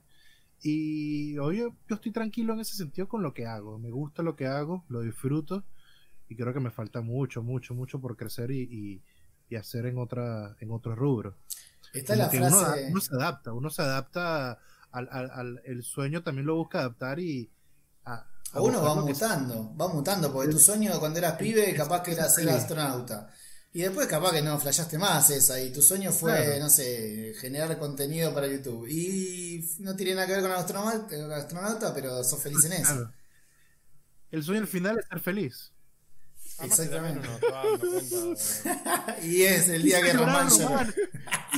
Román. Igual, ¿cómo, cómo van, cómo van cambiando los sueños, boludo? También, porque uno por ahí cuando era pibe quería flashear con, no sé, con ser colectivero, este, o con ser astronauta. Y hoy nada que ver. Hoy los pibes, mi nene quiere ser youtuber, o Sí, quiere, no. viste, cambi- cambian, cambia el sistema, cambia lo que, lo que a uno lo rodea y cambian la- las pretensiones, cambia lo que uno quiere ser, qué sé yo, es que es como todo tan volátil y tan cambiante. Vos cuando sos pibe no tenés una puta idea de qué carajo está pasando ahí. Vos mirabas al colectivero y decías, uh, mirá qué bueno está el colectivo, uh, mirá, tiene toda la banda, mirá el- la colita de pelo que tiene. Y los peluches. No, ya está, yo. Claro, no, pensabas, no pensabas en, en todas las horas laburando en que te, te entraran a punguear. No pensabas en, en que te quedaba el culo cuadrado. En que atrás hay que hacer lugar. un paro de. Claro. Porque te putean todo el día. Tal cual, entonces es como que, viste, que yo ponele, yo entré, eh, yo estudié diseño, me recibí todo. Eh, cuando me faltaban dos años para recibirme dije, no me gusta el diseño. Y no es que era un pibito de 10 años, eh, era un terrible huevón, pero es como que ahí me fui dando cuenta que, yo como artista sentía que el diseño es todo lo contrario, porque vos en el diseño estás haciendo lo que funciona, lo que, lo que la gente necesita ver para eh, consumir X cosa.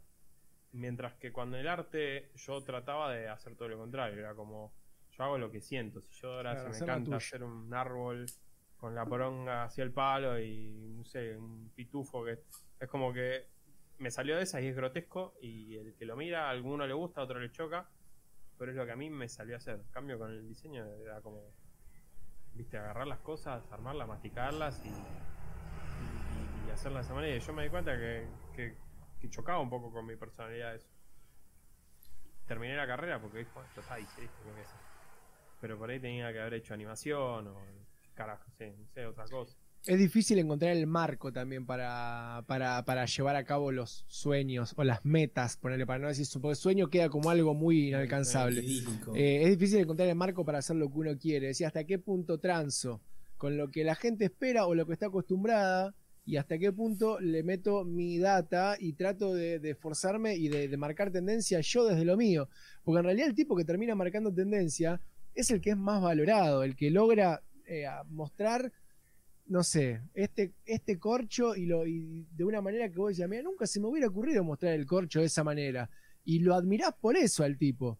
Pero la más fácil es decir, a ver, es un corcho, listo, punto, se terminó. y En música, por ejemplo, sería voy a hacer un hitazo, ponele y tener una banda de un hit porque pegó esa melodía, qué sé yo, o hacer un género completamente disruptivo, qué sé yo, me acuerdo en mi caso, cuando llegó Catupecu, era algo que no se escuchaba acá, que no había, era diferente, qué sé yo, y bueno, el tipo también la rompió porque era, eran grosos los flacos lo que hacían.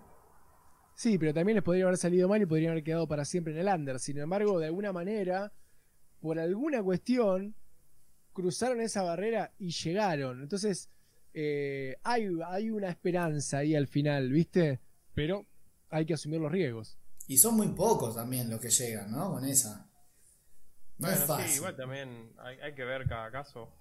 Yo creo que en mu- muchos casos de bandas conocidas y cosas, eh, artistas en general, de antes de las redes sociales, te pones a investigar y siempre hay un contacto.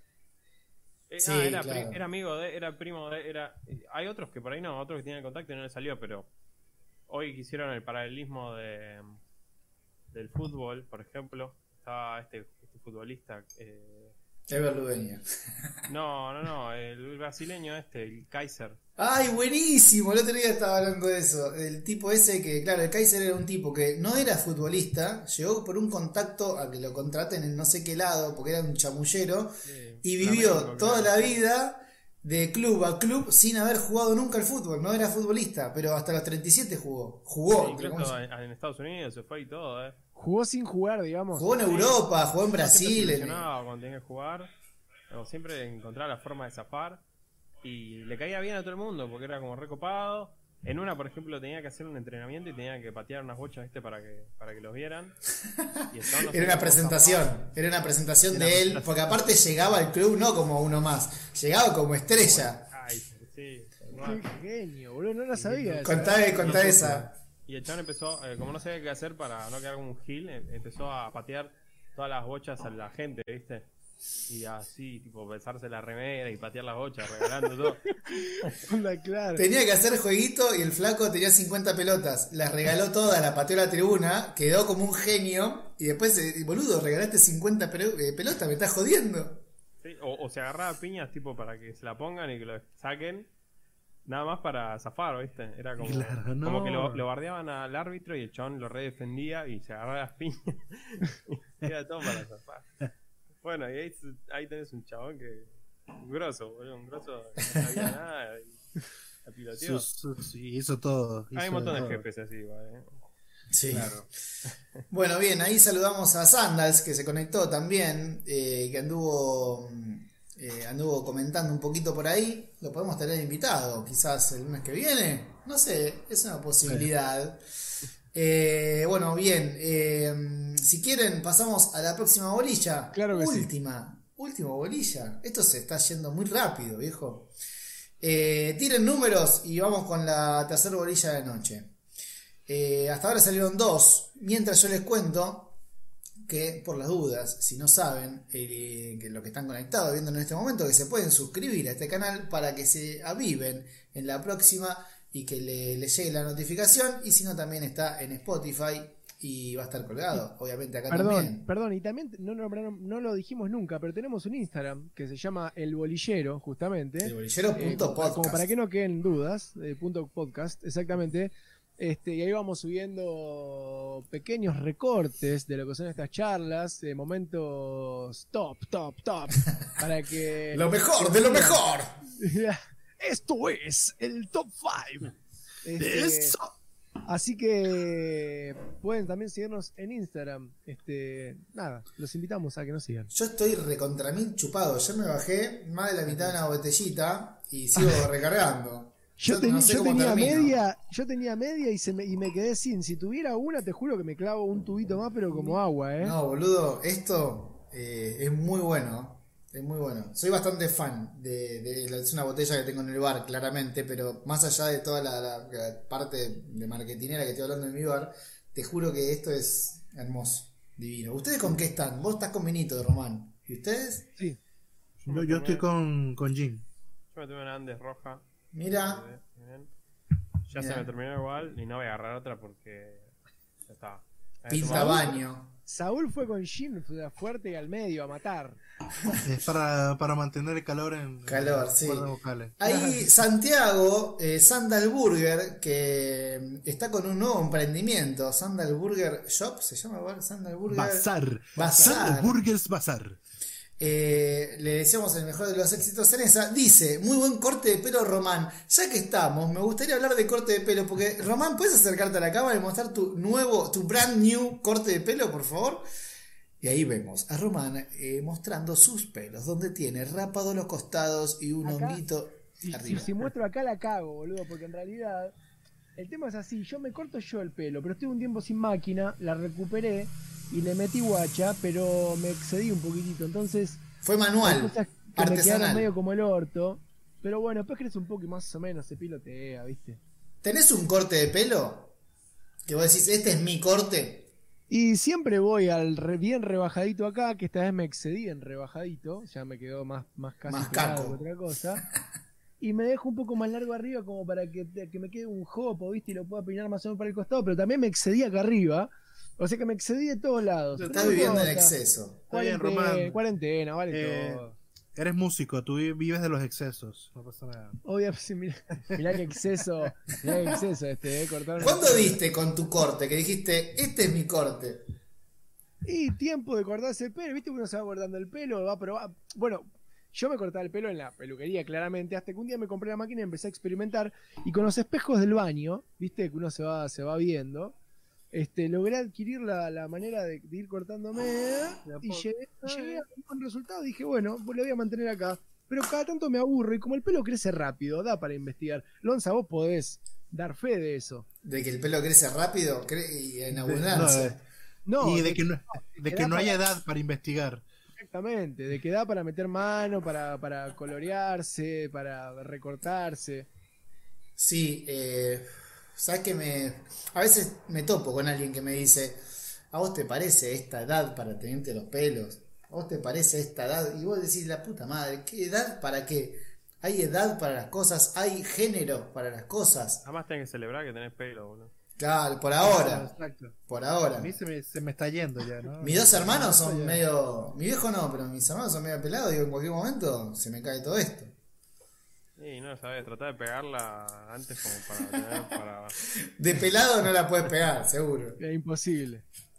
Bueno, bien. eh, entonces, vamos. eh, Daniela Suárez estuvo aportando. Ah, mira, eh, Sebastián manda saludos de Formoso. Ah, qué buena onda. Che, que nos escuchen de todos lados. Me copa eso, me copa mucho.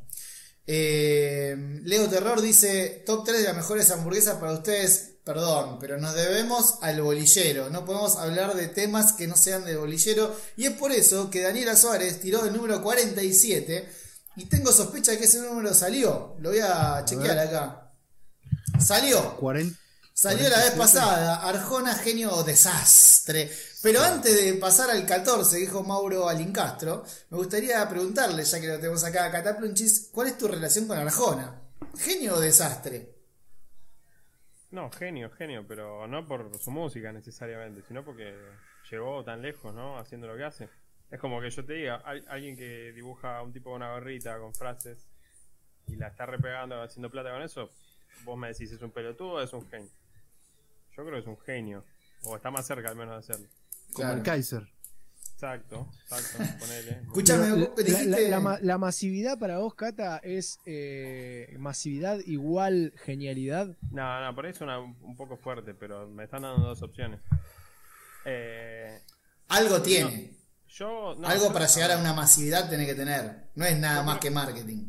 Yo creo que el factor meme de- del chabón es lo que hace que todo el mundo eh, te repita lo mismo, que es un pelotudo.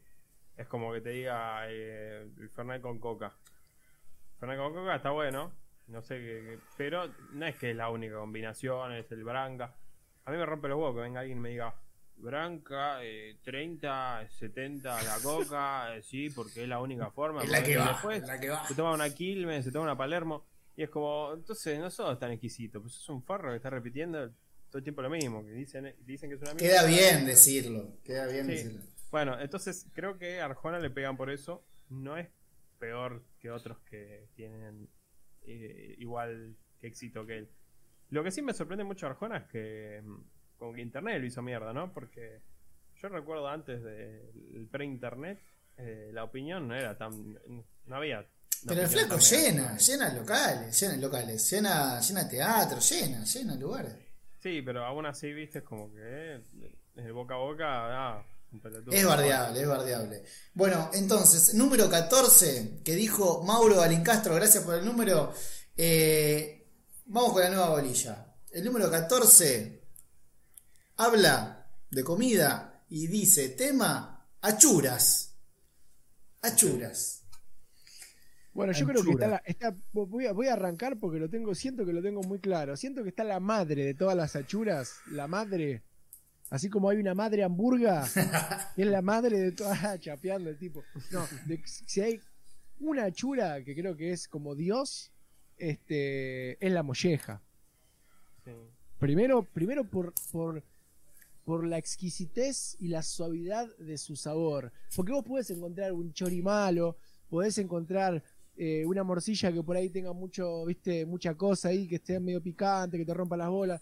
Podés encontrar un riñón que si no está bien hecho esté medio fuerte. Pero la molleja eh, siempre, siempre, siempre es exquisita. Además que tenés muchísimas variantes y maneras y formas de hacerla Hacerlo, no solamente a la parrilla, sino que tenés podés hacerla como quieras. Pausa. Saúl y yo nos comimos unas mollejas. Saúl, ya sabés cuál te estoy hablando. Uf, sí, boludo, las del club de los bohemios. Sí, boludo. Qué buenas Y no eran a la mollejas, parrilla, era mollejas al verdeo con papitas, no sé, en en boludo. Menenga comimos molleja también. E iba a decir eso, en Menenga comimos unas que tenían un crocante de Uf, unas Ahí papas crocantes. también. Muy una- también. Es una fiesta. Bueno. Para mí, Igual he es- comido, he comido molleja mala, ¿eh? No es que la molleja siempre está bien, he comido molleja mala, no sé si le ha pasado a ustedes.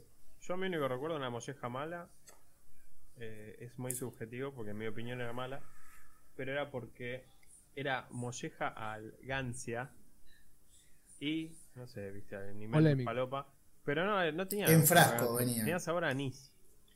Oh. Yo odio el anís. Eh, al Oh.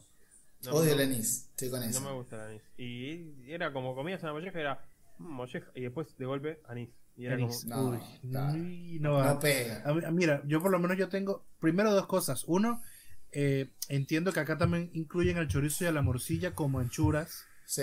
Yo lo conozco como embutidos, van aparte. Para mí anchura viene a ser como lo de las menudencias. Todo lo que son Pongamos todo en el mismo grupo, todo lo que se come en una parrillita, Claro, Claro, todo eso. pero pongámoslo todo igual, ¿no?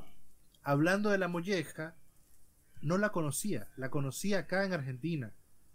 Eh, y fue un descubrimiento, pero asombroso. Vos le dirías a un extranjero, Saúl, cuando va a comer un asado, ¿no? Que un asado es, siempre uno piensa en la carne, siempre hay una, una churita ahí medio de entrada. ¿Qué le dirías a un extranjero? Tipo, yo cuando conocí el asado argentino, la chura que va es... ¿Qué, qué- le decís? No, le digo que la molleja de una, sin dudarlo, pero sin dudarlo. En un asado, que encima la puedes hacer crocante y... Crocante, crocante, crocante, perdón. Y Eh, sí. em, suavecita por dentro, con Sí, bastante sí, limón. Ay, boludo. bastante, bastante limón. No sé. Debería existir el, el mollepan. El mollejapán. Así, Debería. pero. Yo creo que existe igual, ¿eh? Pero pará, hablemos de la mejor versión, la mejor versión de todas las achuras, ¿no? Estamos hablando de un chorizo, el mejor chorizo, la molleja, la mejor molleja.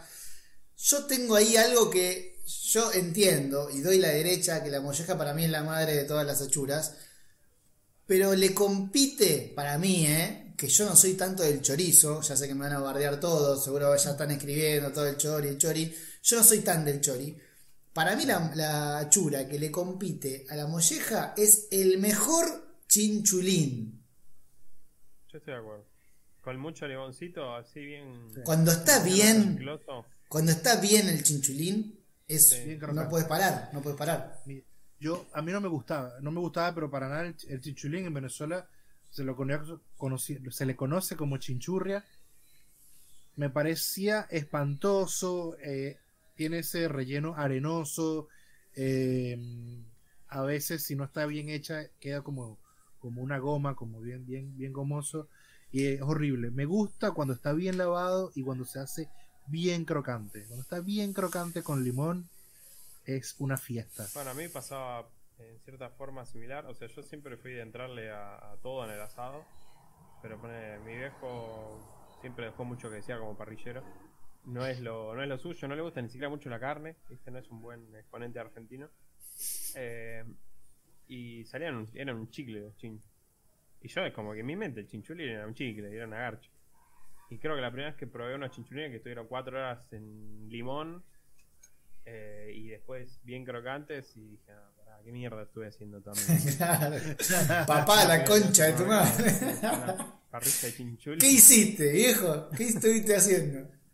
Vale. Es que si los haces así crocantes, que quedan súper livianitos, puedes armar un bol entero y ver una película comiendo Como si sea, Un así, bucket, pero como, como el pollo frito, pero de, de chinchulines. De chinchulín, así, de, de orejitas, de, así lleno de orejitas. No, Pero pará, vos recién dijiste algo que me parece que es clave y que, porque acá mucha gente te puede saltar a la yurera a, a matar, a arrancarte el gañote. Lo van a hacer. Eh, no, se, no se lavan los chinchulines. No, se, para mí se tiene que lavar. No, es, lo de adentro me parece. ¡No! ¿Qué dice, ¿Ves? señor? Vos no lo habías escuchado, Lonza. Me pareció Sí, que ¿Qué? ¿Lavar? ¿Y No qué le, qué, qué le pone? ¿Que comes el cuero nada más? El cuero con la grasa. Sí. No, no, No, aparte yo le para- quito para mí, grasa. para mí lo que cae mal lo que, o, o lo que no funciona es cuando, viste que vos tenés el chinchulín y tiene todo como un borde de grasa. Sí, ese, borde sí. de, ese borde de Se grasa va. Hay que tijeretearlo Claro. un, po- un poquitito. Un un poquito, poquito. No mucho, ¿eh? Bueno, pero lo de adentro no se Entero. toca. La- la- la- el chinchu no se mancha, señor. Esto, porque, ¿sabes, ¿sabes qué es lo que pasa? Hay gente, yo conozco, yo conozco gente real. El- los chinchulines como, le, como los compra, como vienen de la carnicería en la bolsa, los salan ahí adentro de la bolsa, los agitan y los tiran así enteros, los dan vuelta arriba de la parrilla. Entonces, en todo ese quilombo, en todo ese quilombo arriba de la parrilla, sale lo que sale, sale la grasa. Te comes un chinchu y te tenés que tomar un litro de patalgina atrás porque te deja eh, explotado de De grasa, de, de cosas.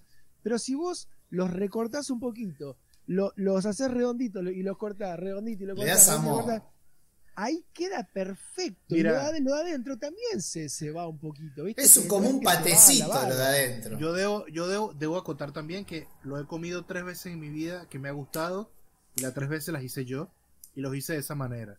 ¿Por qué? Porque simple, porque no, no soy de comer chinchulín, me daba asco y una de las cosas que me da de asco es justamente ese relleno que es arenoso. No, Pero no, es, no es Pero arenoso, boludo. eso sabés porque eso me parece que es porque vos sabés qué es. O sea, el hecho de saber.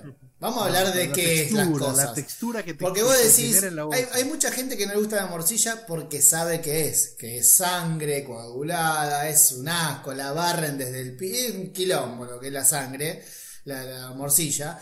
Y, el, y el, el chinchulín es un intestino, está relacionado a la caca, digámoslo, es el intestino Sí, fino, pero, ¿no? pe- pero peor, peor es el riñón, que es que, que no es solamente que, que es eh, que por relacionarlo con el con la orina, con el pis, sino porque es un filtro donde queda Es todo el lo filtro peor del pis. animal. Hay que decirlo, es el filtro del pis, viejo. Y tiene olor a pis muchas veces. Un riñoncito a la provenzal. Chupame huevo, es un asco. Boludo, es un filtro de Que venga una sola persona que me defienda el riñón, boludo. Uno, dejate de No, no. joder. Estás mal, boludo. No me gusta el riñón. Pero sí, no, eh, lo tengo que probar. Tengo que probar a hacerlo. Lo tengo que hacer yo porque no sé si comerlo en Tenés algún que meterle cosas porque si no es una mierda. El riñón no hay nada que Sí, esté no bueno gusta de ahí. Del, Bueno, y, y el hígado, del chinchu. El hígado me gusta. el hígado saliendo de la parrilla, ¿no? Porque uno relaciona a chura Saliendo de la y parrilla. coso, sale, lo lo relaciona automáticamente a la parrilla. Mi vieja, ponele, fue siempre fanática del, de- del hígado con cebolla y todo eso, ¿viste? Y un poquito de vino blanco. Yo, sinceramente, jamás lo pude pasar. Si alguna vez lo comí, es porque me decían, no, es bueno, tiene hierro, es bueno para no sé qué, que la sangre, que qué sé yo. Pero jamás lo comí por, por placer de comerlo, porque es, tiene ese gusto metálico, viste, que te clava ahí el paladar. La verdad, es una decepción. Nunca lo pude, nunca lo pude pasar. Eh, Cataplinchis le da una pregunta. ¿Cuál es su asado ideal? Si vos tuvieses que hacerte el asado ideal para vos mismo y tenés que comprar las cosas que nada más te gustan a vos, te chupan un huevo, por ejemplo, no te gusta el chorizo y a todo el mundo le gusta, vos no lo comprás. ¿Cuál es tu asado ideal? ¿Qué tiene? Eh, bueno, a ver, yo no, no metí ninguna palabra ahí porque yo le entro a todo. De, de lo que mencionaron, le entro a absolutamente todo, sin asco. Eh, me re gusta. Creo que, no sé, creo que tipo las cosas que en parrilla que, que me generan rechazo es tipo cuando hicieron corazón, por ejemplo. Mirá, nunca comí corazón, me parece, ¿eh? No sé, yo tampoco, pero ya la idea no me gustó un carajo. Criadilla. Eh, Criadilla comí. eh, No, yo no comí, pero... pero- Son los huevos Ah, del toro. huevos, ¿no? Los huevos del toro. Eh, yo, mi asado ideal sería. De, de achuras, meto un chori, pero tranqui, porque me voy a llenar un chori un pedacito nada más. ¿Medio chori o un chori entero? Medio, medio está bien. Medio chori. Chori bombón, si no, también. Sí, un chori bombón. ¿Con pan o sin pan? Y con pan garpa zarpado, pero yo eh, mira, de última, eh, arranca el asado, metemos los chori, metemos el chori primero, lo picamos después, con amor sí también, y después comemos, porque si no me clavo todo de una y, y ya al final. O sea, te gusta la que, la que va pasando, ¿entendés? No, no el asado que te sentás, comes y ya está. No, el que va, va transcurriendo la, la juntada, el ritual. Y está bueno porque vas chupando vinito, ¿viste? no te pones tan en pedo porque ya entraste con grasa. La hace y después encima te, te sentás. Y ahí cuando me siento, quiero que haya un poquito de morcilla, porque me cabe bastante. Eh, molleja, obvio. Eh, un riñoncito, un pedacito, le pongo también. Mira, polémico, polémico. La, la minimizó con riñoncito. Claro, el, diminu- el diminutivo es para no quedar como, Eh, ya que tanto. Eh, unos chinchu, dos chinchus así redonditos, con mucho limón. Eh, y me como unas costillitas y un pedazo vacío. Mira, y creo que con lo que más hincha pelota soy de todo es con el vacío. ¿Por qué? Me gusta el vacío, pero eh, no me gusta cualquier vacío. Es como que me aburre si no. A- Al mismo tiempo es lo eh, poner, yo no puedo comer mucho chorizo porque me hincha los huevos, pero puedo comer mucho vacío. Ahora, si el vacío es en medio en volante, para mí es como pedirte un helado de crema americana. Claro. Es como que. Es como genérico. Tipo, llegó un momento que me emboló. Ahora Como sí, que tiene que vacío, haber, tiene que haber vacío, Tal pero, cual. Pero no, todo vacío. Tal cual, exacto. Que, que es como que yo soy muy de 50 churas. Pero escúchame, lo que acabas de describir es el, el asado muy promedio de todo el argentino, dijiste, costillita, o sea, asado, ¿no? Estamos hablando de asado. Sí. Asado, vacío, chorizo, morcilla, esos son los cuatro que- que es el asado medio argentino. Bueno, pues está la mollejita ahí que La decimos, mirá, mollejita, mirá eh, eh, el, riñón, eh. el riñón. El riñoncito para decir, mirá, soy medio especial. y eh, bastante chimi, porque me gusta mandar chimi. Bien, Eh, bien, un chimi. pancito casero. Para, ha- hago, hago un paréntesis, un, un- Sí. un pequeño ahí. Este, Chimi o criolla, si tenés que elegir una y la otra, desaparece del planeta. No me hagas lo hagas eso. Es muy jodido y- es muy hijo de puta, pero es un hijo de Me voy a puta. quedar con chimi. Me voy a quedar con chimi porque, no sé, la criolla. El chimi es como. es como. funciona más, creo que más como un aderezo. La criolla Eso quería decir yo. No, dígalo, dígalo. Dígalo, dígalo. Que lo diga él. Ensalada, una ensalada. Que lo diga él. Que lo diga él y después yo lo refuerzo. La, la criolla tiene más personalidad, como que estás metiendo eh, un ingrediente ahí más heavy, ¿entendés? Yo no digo que Obvio. sea- es rico, es rica, es muy rica la, la criolla. Pero es como que el- el chi- a Chimi le mando, le mando a todo y mando guerra y, y siento que no, no me altera tanto el sabor. En cambio la criolla siento que es más, tiene más presencia. Como llegué acá, loco, acá y soy con criolla. Entonces le pongo un pedacito y ya está. El chimi es una salsa. Y la criolla es una ensalada. No en es formato. no criolla, es- boludo. El- la criolla es una ensalada en formato salsita. En formato dip. Te voy a dar media derecha. No es una ensalada como tal vamos a decir es un topping. Sí, a un dip, que es- ponele, no sé, un es como un acompañamiento. topping. Es más un Es un acompañamiento. topping que se le pone pero para mí recontraba la criolla Eh, le agrega no solo sabor le Textura. agrega textura el crunchy eh, pica- un picor. O sea como que me parece que es un poco más diversa es verdad tiene un poco más de presencia. Eh, creo que me, me quedo yo yo me quedo con la criolla Yo no pasaría que si yo hago desaparecer el chimi de la mesa, le pongo criolla a un pedacito de vacío y ya está.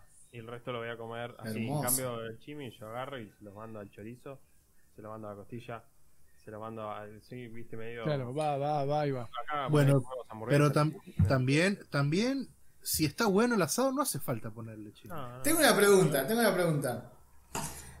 Yo sé que no tiene nada que ver. Pero tengo una pregunta para todos. ¿eh? El que está ahí ¿Cuál es el mejor número 4 que tuvo Defensa y Justicia? Me, me mata, me matan los ojos chinitos del once. Estoy re chupado, boludo. Los dientes están todos, están todos teñidos, estoy re chupado. Bueno, no importa. Tengo una pregunta. Bánquenme en esta, sean boludos. Yo sé que más o menos tiene que ver, pero al mismo tiempo no tiene nada que ver, no importa. Eh, tenés tres cosas: chimi, criolla y eh, papa y huevo con mayonesa. Sacame una. ¿Cuál sacás? Para un asado entero. ¿Cuál sacás? La ensalada de papa y huevo con mayonesa, bien hecha, la mejor, ¿sí?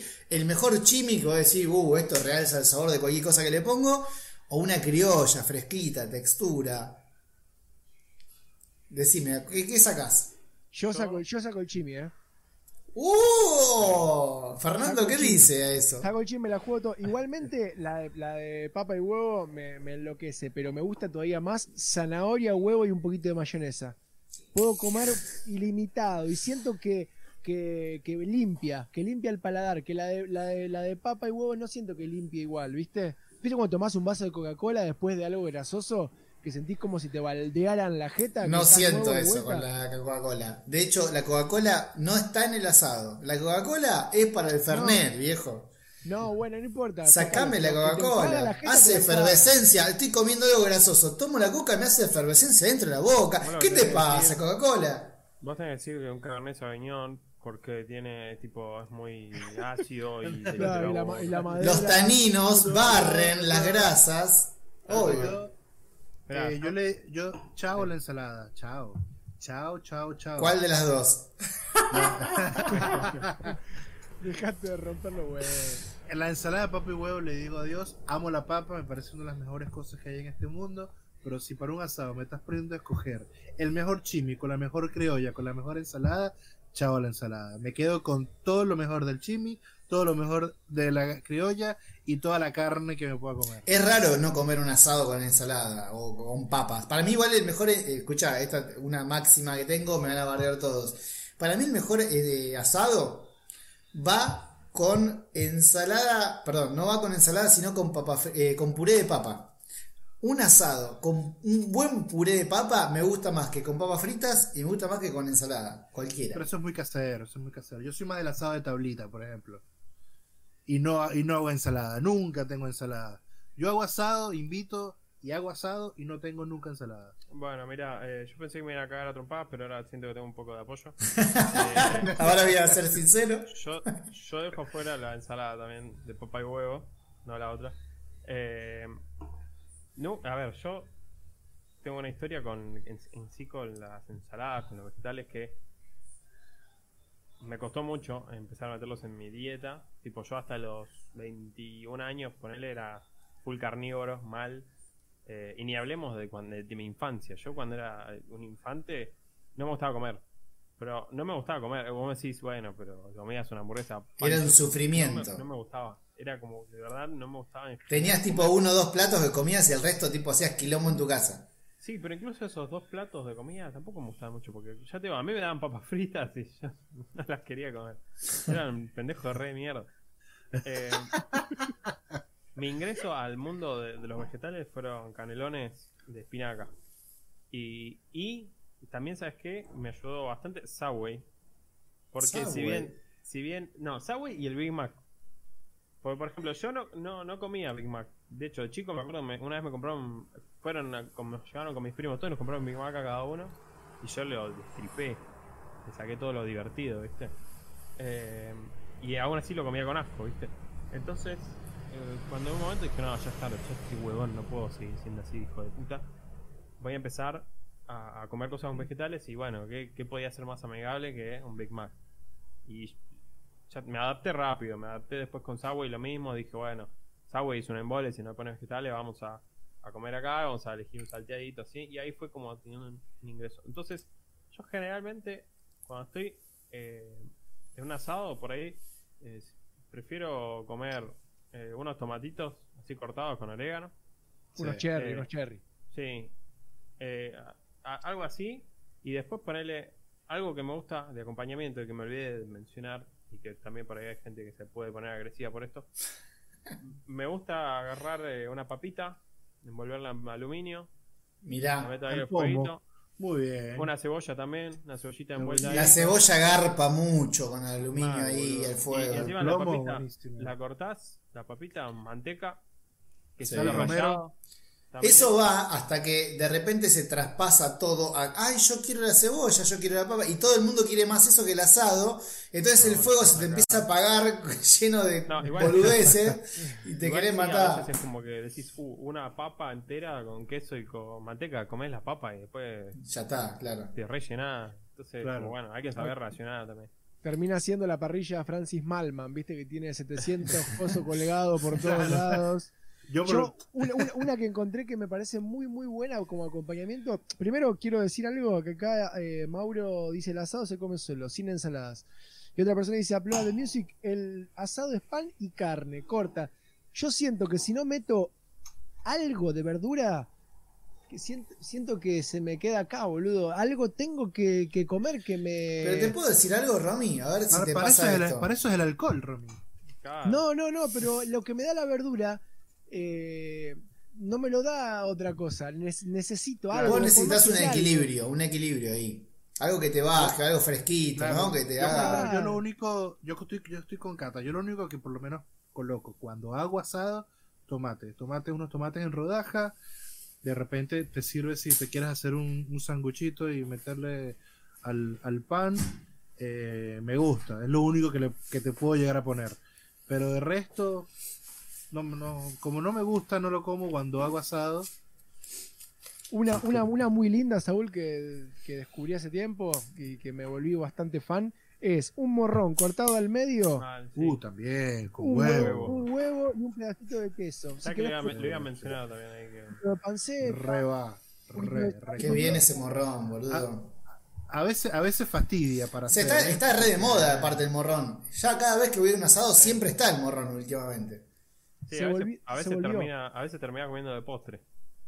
Claro. tarde. Porque es difícil hacerlo el morrón con el huevo, Sí. que, es- que el huevo se haga bien, ¿viste? Sí, sí, sí. Sí, sí, sí, se tarda, tarda, tarda un toque. Igual, Romy, escúchame, yo quiero plantearte algo, y yo estoy seguro que ahí del otro lado va a haber gente que va a estar muy de acuerdo o muy en desacuerdo. Porque lo que te pasa a vos de la ensalada, yo quizás la ensalada de tomate con lechuga y cebolla a mí mucho no me gusta. Pero la, la de papa y huevo sí, poner hay ciertas ensaladas que te re- recontrabanco en un asado. Pero yo soy mucho más de algo que para mí hay que poner de moda y estoy eh, voy a ser un activista en esto. El asado de parado, al costado de la parrilla, sale un corte, te lo corto y picamos todo y vamos charlando y vamos chupando algo al alcohol ahí. El asado de tablita. como le El digo yo, yo asado de paradito, ahí paradito. ¿Qué sale ahora? Chori, cortamos tu, tu- la, la proboleta, tú, tú, cortamos la molleja y cortamos y se va pasando el tiempo y no estamos comiendo nada más, no estamos sentados en un restaurante comiendo, sino que estamos todos compartiendo ese momento y lo que va saliendo vamos picando y ahí no veo mucha ensalada en el medio, ¿me explico? No sé si estás de acuerdo con No, eso. pero, pero si haces, yo, es, esa la que vos decís de la tabla, la incorporé, este, no de parado, porque con mis nenes es medio un quilombo, pero sí en la mesa, este, de traer en la tabla, o sea, voy con la tabla a la parrilla, tiro arriba de la tabla el corte que está saliendo, la chura, lo que sea, llevo a la mesa, corto, cada uno tiene un tenedor, yo me encargo de cortar, más o menos, y todo el mundo pincha y come. La- Pero siempre hay otro coso de ensaladita que también se pincha y se come. Ah, pero como Entonces, estáis sentados también. alrededor de la mesa con una con una ensalada y con una tabla con carnecita donde se va tuki tuki tuki tuki se terminó ¿qué hay? tal cosa dale ¿qué traigo? bueno voy vuelvo y así este entonces te ahorrás de lavar el quilombo el quilombo de, de Sí, plato de a vos, platos. Lonza, a vos Lonza que te gusta dejar los platos de un mes para otro te ahorrás de todo ese conflicto y aparte tiene una cosa como más comunitaria, viste que estábamos medio pensados para eso, el compartir el mate, el compartir la birra del pico, el compartir esa cosa que une a la gente. Me parece que también el asado ya une de por sí, pero me parece que, comi- que comido de esa manera une todavía más y genera una cosa más agradable en familia o, en- o entre amigos. Claro, cuando yo justamente, cuando yo hago asados, lo hago así. Yo le digo el asado de tablita. Yo agarro, pico todo, lo coloco hasta en la mesa y digo, chicos, ahí está, vayan a servirse. Hay una cestita con pan, una cestita con el tomate de repente, algunas cosas y listo. La gente va ahí agarrando. Los que quieren hacer un sanguchito, se hacen un sanguchito. Los que quieren comer solo carne, comen solo carne. Ah, pero ¿lo No, dejás, me- ¿lo dejás medio autoservice o vas, mandando, vas marcando el rumbo vos? No, no, lo dejo ahí otros. Salió tal cosa, salió vacío. Listo, la gente va, picotea, chao, listo, se está acabando, voy picando otra cosa. Y así voy. Me También parece el como que. depende lindo. mucho de la cantidad de gente de comensales que haya, Claro. ¿no? Claro. Si somos cuatro boludos, nos quedamos parados ahí, chupamos vino, fumamos porro y vamos no, picoteando y... drogas, no. A mí Pero me rompe, también, no, no. ¿sabés qué me rompe mucho los huevos comer, comer parado. Comer de parado No, a mí me encanta, boludo. Yo tengo hor- hormigas en el culo. Yo, Yo, yo pará. que- eh, ah, no puedo creer que haya estado dos horas sentado acá. Eh, Es que es muy divertido esto. bueno, yo de chico, eh, además de que no me gustaba comer, tipo, literalmente yo comía, iba a comer un pedazo de hamburguesa, salía, daba una vuelta, daba tres mortales, volvía, comía otro pedazo de hamburguesa. y creo que no, creo que no lo superé. Ponerle acá en el depto, no tenemos mesa, tenemos la barra y hay un par de sillas que a veces, bueno, nos sentamos, pero como que estaba, viste, la costumbre esta de estar parado, incluso para, ahora, bueno, laburo acá, pero antes cuando trabajaba en la oficina, tenía un standing desk, entre comillas, porque no se podía bajar, era un, un escritorio súper alto, y yo estaba tipo 8 horas, 6 y media estaba parado. Eh, creo que, no sé, no sé de qué carajo, qué, qué me pasó en la infancia que, que me hizo ser así, pero, pero sí, tengo hormigas. Los chinchulines de tu viejo, eso pasaron, boludo. Ahí, Exacto. Ahí Sandal, Charlie- Sandal- Sandal, Sandal dice, el once es picadero. Y si a vos Bueno, no te gusta esa cosa... A mí me gusta picar diferentes cosas y de hecho Charlie dice, asado de campo, Lonza, es casi como comer una picada de carnes a la parrilla. Qué lindo, una picada de carne de la parrilla, boludo. Es hermoso ese concepto, boludo. Lo que pasa es que sabes que hay un problema. Porque cuando vos tenés un buen corte, bien hecho, que es jugoso y todo, y lo cortás, pierde data, pierde jugosidad, pierde. Entonces, no es lo mismo que vos lo cortes en el plato y automáticamente lo cortás, lo comés, a que esté cortado en una tabla. Y ahí perdés información, perdés cositas. Esas cositas Bueno, pero que querés no las tenés. Sí, sí. Primero es importante dejarlo reposar, ¿no? Pero después, si no, eh, por lo menos eso es muy común en, en- en lo que es la parrillada venezolana, que es justamente mezclar todo, hacer todo picadito, picadito. Ahí metes chorizo, ahí metes morcilla, ahí metes, no sé, unos bollitos de masa, Todo picado al mismo tiempo en el mismo lugar. todo picado y ahí se sirve. Y ahí uno como que agarra y en el platito se pone un poquito de todo. Con unos pedacitos de pan, de bollito y ahí va comiendo. Y hablando, hablando de picada, yo estoy repicado. Estoy eh, bastante chupado. Chicos, eh, gracias. Ya no queremos quitarle más tiempo a esto, que ya son las 12 de la noche, viejo. Vamos a cortar hasta acá. Fueron la- las tres bolillas de la noche con nuestro gran invitado. Gracias, Cataplunchis, por haberte sumado. Vamos, gracias, gracias. La pasé muy bien. No tenía mejor forma de pasar las últimas dos horas de mi día. Así que nada, muchas gracias, muchachos. Pensé que ibas a decir de mi vida y dije la puta que lo parió, se fue todo el carajo. El último show. Exacto. Y mañana sale programada la historieta. Y, Bueno, chicos. tierra, ¿viste? Eh, gracias también a todos los que estuvieron conectados ahí, eh, aportando lo, lo suyo, el quinto integrante, como siempre digo, a todos los que están aportando de- de- de- desde ahí, desde sus casas, supongo, o capaz que están desde la casa chachando, chachando, no puedo ni hablar, muchachos, estoy repicado. Gracias, gracias a todos. Recuerden que eh, esto queda colgado después si lo quieren ver y después, eh, más adelante, mañana, entre pasado y mañana, van a estar en Spotify, que lo pueden estar escuchando también. Nos pueden seguir, arroba Y lo, bolillero.podcast. y lo más importante de todo, recomienden, comenten a amigos, familiares. Che, miren estos tres o cuatro boludos que se juntan a charlar y a debatir sobre temas aparentemente sin sentidos. Coméntenlo, hagan, háganlo saber. Mándale un compartida, mándale un comentario, e interactuemos entre todo y la próxima que seamos un poquitito más y vamos creciendo en esta familia. De verdad, gracias Fernando por sumarte a, a esta pelotudez enorme que se llama el bolillero. Eh, recuerden, eh, acá abajo, Madre Hamburga, acá sobre este costadito de abajo también, Saúl Footman y a Fernando lo seguimos para ver cómo, cómo derrapa con estilo, como me gusta definirlo. Gracias a todos chicos y bueno, nos vemos la próxima entonces. Salute, Adiós. che. Buenas noches.